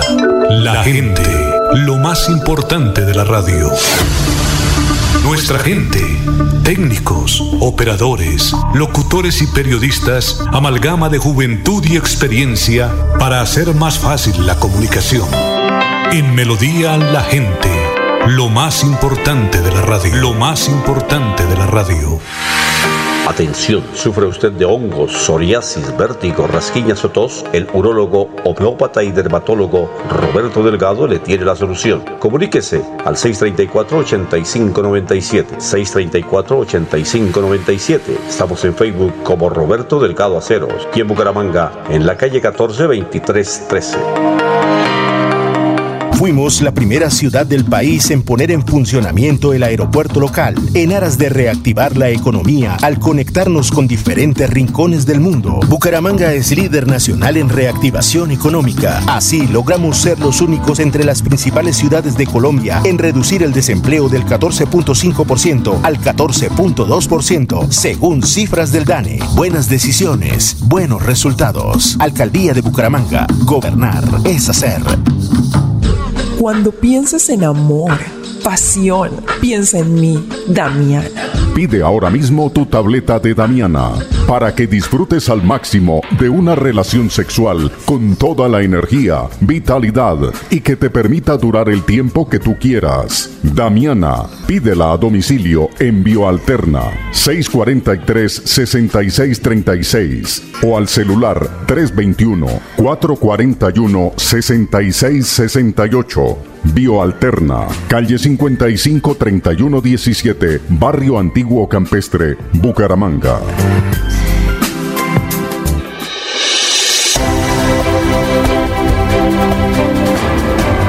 Información y análisis.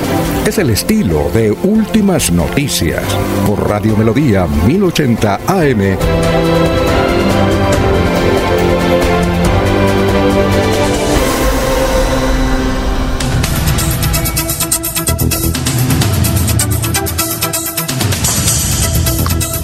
Son las 7 de la mañana, 34 minutos, lo que dicen los oyentes. Gonzalo Cepeda Meléndez desde Miami. Buenos días. De, sí, ya me, ya me, ya me vacuné. Edinson Rueda Leguizamón dice, señor Gustavo Pinilla, fueron los de civil y no los estudiantes, los de verde oliva, ya Colombia sabe. Rodrigo Martínez dice, para responderle a Gustavo Pinilla, usted dice que le quememos las casas a los que están organizando el paro. Lo que pasa es que al eh, centro de Ruitoque, condominio Condi Club, no dejan entrar así fácilmente. Edinson Rueda Leguizamón. Mm, si los voceros hay que estar pendientes de, señor Gustavo Villa, perdón, Gustavo Villamizar. Dice, si los voceros hay que estar pendientes de todo, es porque hay gente civil ajendo a la protesta, ajendo a la protesta que llega es hacer vandalismos. Los pelados los reclaman y los vándalos arremeten contra ellos. Quedó grabado ayer en un video cuando los de la primera fila les reclamaron que no destrozaran el CAI de los niños y los otros los que gritaban. Entonces ellos desordenan y la culpa la llevan los pelados y terminan llevándose los y los otros no. Bueno, doctor Julio Enrique Avellaneda, lo escuchamos. Alfonso, permítame hilar dos temas que se han tratado en el noticiero en el día de hoy. Uno, la pregunta que nos formulaba un dirigente, creo que es sindical, de si esas mesas regionales podrían tener algún efecto realmente prácticos y podían llegar a materializar alguna decisión o alguna solución. Y otra, la inquietud que le oímos al dirigente, al joven dirigente campesino que entrevistaba a Laurencio Gamba, que le pide a las autoridades que le den eh, ayuda y que les estimulen para poder eh, formarse profesionalmente. Ese es un tema, Alfonso, que perfectamente las autoridades locales pueden tratar, ¿no?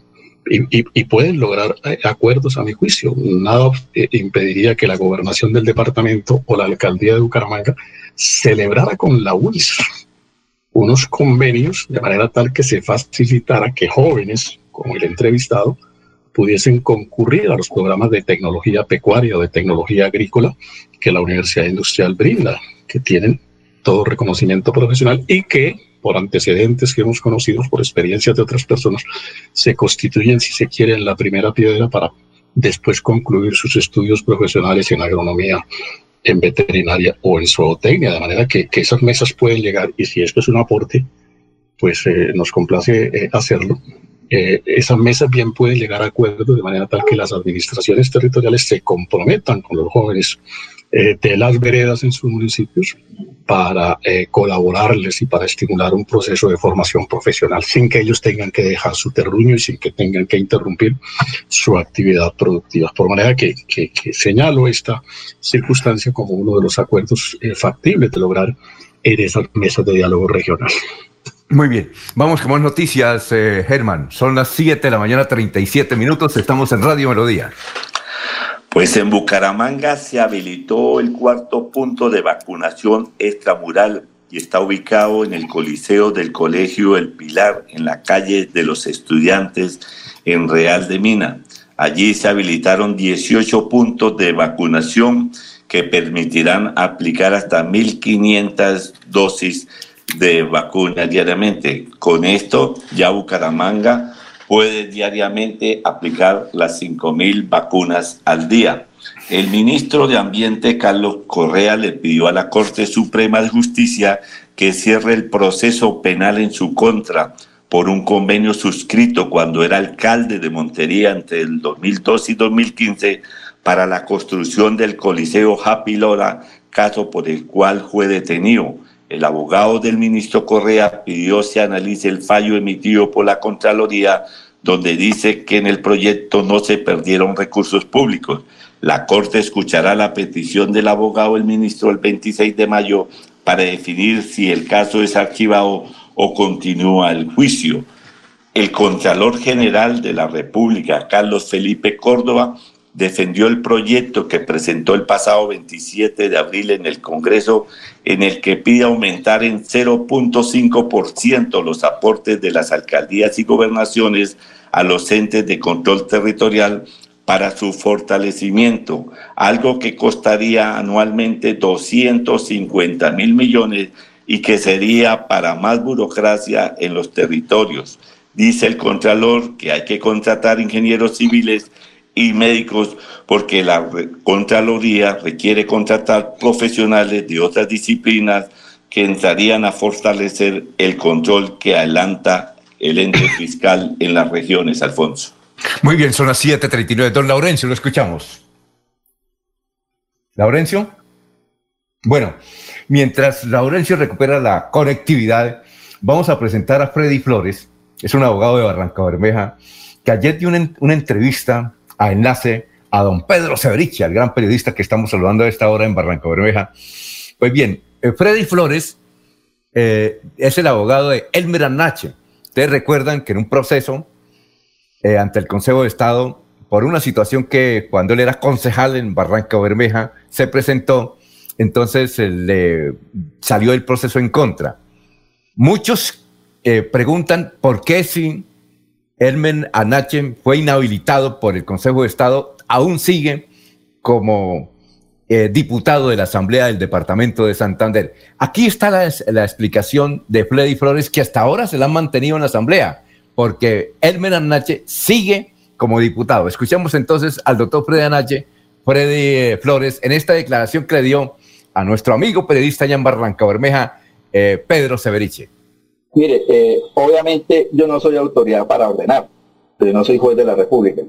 Uno lo que hace es, dentro de los términos y dentro de los tiempos legales, advertir a la autoridad, porque es que hay una sentencia de pérdida de investidura, pero el mismo Consejo de Estado lo dice. Nosotros no decimos cuál es la inhabilidad ni si hay falta absoluta, lo dice la autoridad competente. ¿Quién es la autoridad competente? En este caso, las mesas directivas del Consejo y la mesa directiva de la Asamblea. Esa es la que tiene la facultad de, de declarar la falta absoluta, porque inhabilidad sobreviniente no hay. Para que haya inhabilidad sobreviniente, la tipificación de sus causas, su vigencia, la naturaleza y efecto es rígida, o sea, es taxativa, la ley lo tiene que decir tal cual, y en este caso no lo dice, ¿sí? Y su aplicación no es totalmente restrictiva, o sea, uno no puede hacer interpretación que a mí me parece que sí, que no, no, tiene que ser específicamente señalado por la ley o por la constitución. Como no existe una norma que lo diga, por eso es que no se pueden ir. Así como hay un derecho en la ley que los que está de segundo, de tercero, el que venga, puede subir, pues el derecho también lo tiene a quien se le está declarando la, la pérdida de investidura, porque no hay una inhabilidad sobreveniente. Entonces se hizo un estudio muy juicioso con jurisprudencia del Consejo de Estado donde ya el Consejo estaba dicho, mire, es que los, los congresistas se van porque ellos sí tienen señalado en la Constitución una inhabilidad sobreviniente. Si nosotros analizamos y cómo se explica en el escrito, para los diputados y los concejales no lo hay. Entonces, eso es lo que se pide. Y mire, yo quiero destacar de verdad al menos lo que tiene que ver la Asamblea Departamental. Son supremamente respetuosos, son supremamente garantistas, eh, el presidente es el que toma la decisión, lo mismo debe hacer el presidente acá en Barranca Bermeja, y ha sido no se ha dejado meter miedo, porque acá es que todo el mundo es que hay delito, que hay prevaricato, que hay fraude, eso es mentira. Así como hay unos derechos para los que están esperando llegar, también obviamente quien tiene la credencial todavía, porque les quiero decir una cosa, Jorma Jiménez, el día de hoy, Emel Arnache, el día de hoy todavía siguen teniendo su credencial porque es que la credencial no ha sido anulada. Si usted va a la, a la, Registraduría Nacional del Estado Civil, ese acto administrativo está incólume. Muy bien, son las 7.43. Vamos a ver si eh, tenemos suerte con Laurencio. Laurencio, lo escuchamos. Bueno, no tenemos suerte con Laurencio, que está en Lebrija, por allá, eh, en una finca, y ha tenido problemas de conectividad. Bueno, pero el doctor Julio Enrique, uno no entiende a los, a los abogados. Es decir, uno entiende la justicia, los abogados uno lo entiende, pero no cree esta situación que se está presentando con, en la Asamblea del Departamento de Santander, donde a un diputado que antes que era concejal de Barranca Bermeja lo inhabilita, pero sigue poder participando de las sesiones de la Asamblea. ¿Usted entiende eso, doctor Julio Enrique? ¿También se fue el doctor Julio Enrique? ¿Está tomando Alfonso, sí, señor. no, yo estoy acá, Alfonso. Ah, doctor Julio. Eh, un momentico, Laurencio. Alfonso, ahí estoy. Sí, pero un momentico, que es que el doctor Julio iba, a responder. Un momentico. Alfonso. pero, pero ponga el audífono. Un momentico que el doctor Julio Enrique va a responder y luego vamos con usted, Laurencio. ¿Le parece? Pero, Alfonso, no, quisiera, eh, dar una opinión sobre, sobre la suerte o el estado de un proceso judicial o cuál es la incidencia que realmente ha ocurrido que lleva a esa situación, porque no conozco en detalle, no le he hecho seguimiento a, ah, a ese proceso, ¿no? Entonces no, no, no, no quisiera ah, aventurar opiniones en ese sentido. Listo, Alfonso, listo, listo. Siga, Laurencio. Pero siga. Aló. Laurencio.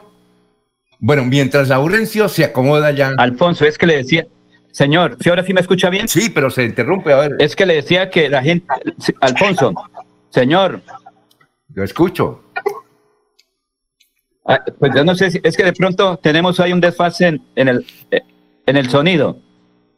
Ah, bueno, Alfonso, es que le decía, mientras que uno en grupo es valiente, cuando está solo, pues eh, ahí sí es difícil la situación. Eso fue lo que anoche ocurrió ahí en el Parque de los eh, Niños. Eh, por las redes sociales, los organizadores de la protesta ahí o de la situación decían que habían secuestrado a uno de sus compañeros. No, lo que ocurrió fue que lo capturaron en fragancia, como decía el doctor Julio, que hay que, el hecho de ser ese tipo. Pero escuchemos al comandante encargado de la policía, el coronel Luis Quintero, qué fue lo que ocurrió. Le quiero informar que en efecto uno de nuestros vehículos de la seccional de investigación criminal capturó a una persona, la cual se les indica de los actos de vandalismo y terrorismo efectuados contra el CAI del Parque de los Niños. Esta persona fue conducida hasta nuestras instalaciones con el acompañamiento y la supervisión de la Defensoría del Pueblo y en las próximas horas será puesta a disposición de la Fiscalía General de la Nación.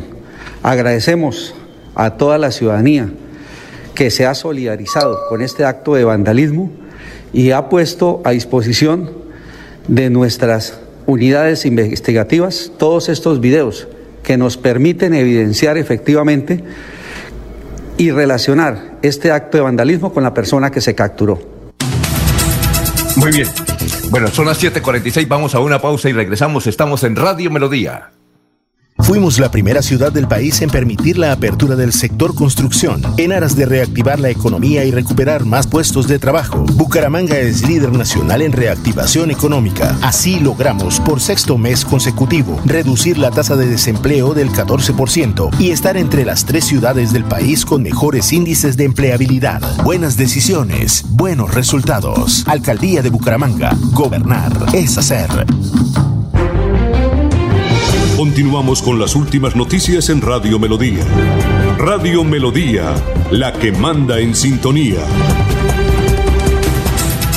Bueno, vamos a escuchar a esta señora que está en el sector de Lebrija, ahí en la ruta del cacao. Ella está reclamando de que siguen las protestas para que no le coloquen más peaje. Ayer hubo una reunión, intentaron un bloqueo ahí en la carretera Bucaramanga-Barranca Bermeja. Vamos a escuchar y a observar a la señora cómo en representación de la comunidad quieren que pues no le pongan más peaje porque es una tortura económica ir de Bucaramanga a Barranca Bermeja y de Barranca Bermeja a Bucaramanga por la ruta del cacao. Escuchémosla.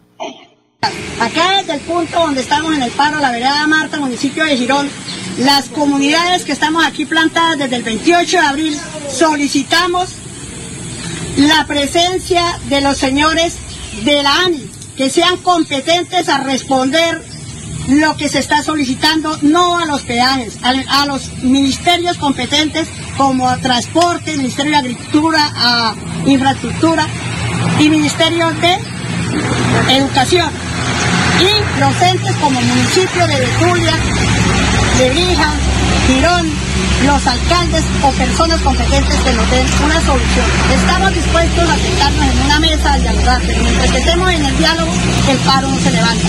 Lo que sí le pedimos encarecidamente a la Defensoría del Pueblo es que nos, nos tenga en cuenta porque nos están amenazando a echarnos en el ESMAS, el durante dos días. O sea que si nosotros no solucionamos esto en dos días, vamos a tener la fuerza pública acá.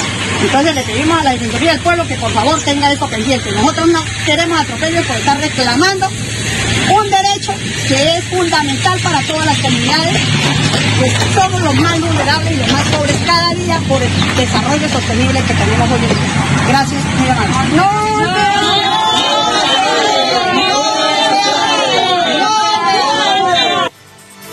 Bueno, eh, eso es, yo decía que en Lebrija, no, es en la vereda Marta de Girón, donde hacen la protesta, eh, porque también se ven afectados con estos peajes. 749. Y desde Pamplona, nos envían de la dirección del hospital de Pamplona un llamado que hace el director del hospital. Eh, la persona que nos envía dice, los escucho todos los días y nos gustaría que se escuchara este, este audio allá en Radio Melodía porque estamos full, no tenemos UCI y la gente se nos está muriendo en las calles en Pamplona por coronavirus. Entonces vamos a escuchar al señor director del Hospital de Pamplona. Querida comunidad de Pamplona y su provincia, como gerente del Hospital San Juan de Dios de Pamplona, les informo la situación crítica que está viviendo el hospital. La ocupación Kamasusi es del 100% y la ocupación de urgencias y hospitalización respiratoria superan el 100%. Eso quiere decir que nos encontramos en un colapso que nos obliga a que todo paciente que requiera hospitalización se deba remitir a otro municipio. Los invito de la manera más respetuosa para que actúen de manera responsable. De su compromiso y protección depende la vida de ustedes, de su familia y de la comunidad en general.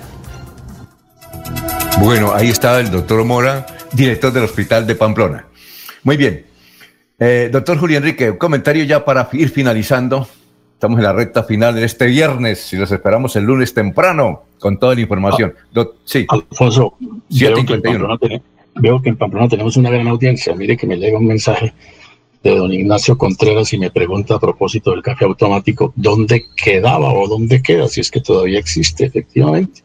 Café automático, del que hablábamos con el profesor Ordóñez, ese quedaba y creo que todavía está ahí en la avenida Jiménez con Quinta, en los años 40 digamos, metros arriba de lo que fue el famoso Hotel Granada en los años 50, 60 y 70, diagonal a que también fue otro hotel famoso de Bogotá, el Hotel Continental. Hasta hace unos tres años que pasé por ahí todavía existía. No podría afirmarlo si hoy, hoy, en pleno año 21, todavía subsista este eh, sitio que es icónico en la cultura y en la historia bogotana.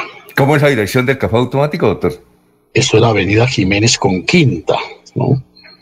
Eh, el Hotel Granada queda donde queda el Banco de la República, porque el Hotel Granada, con ocasión de las destrucciones y de los destrozos pues, que, de que fue víctima del día del Bogotazo, terminó siendo demolido y el Estado adquirió ese lote para eh, edificar donde hoy está el Banco de la República, en plena Jiménez eh, Concepción. Es decir, cerca del Hotel Continental. Es que el, café es diagonal al Hotel Continental. Ah, y sí, claro, y Hotel Sofía. Y, esos hoteles ayudaban a alimentar el ambiente cultural, ¿no? Y, a darle realce al sitio. Además, ya estaba, creo que ya funcionaba la librería Lerner en la década del 60 y 70, entonces, que también es ahí inmediato a, a ese sector. Entonces, todo eso le daba un gran ambiente cultural. Muy bien. Bueno, don Germán, las noticias de irnos, 753. Pues desde las 6 de la mañana, los habitantes del corregimiento 3 de Bucaramanga y la comuna 14 están realizando un plantón por el mal estado de la vía y el, y el mal y el abandono en que se encuentra.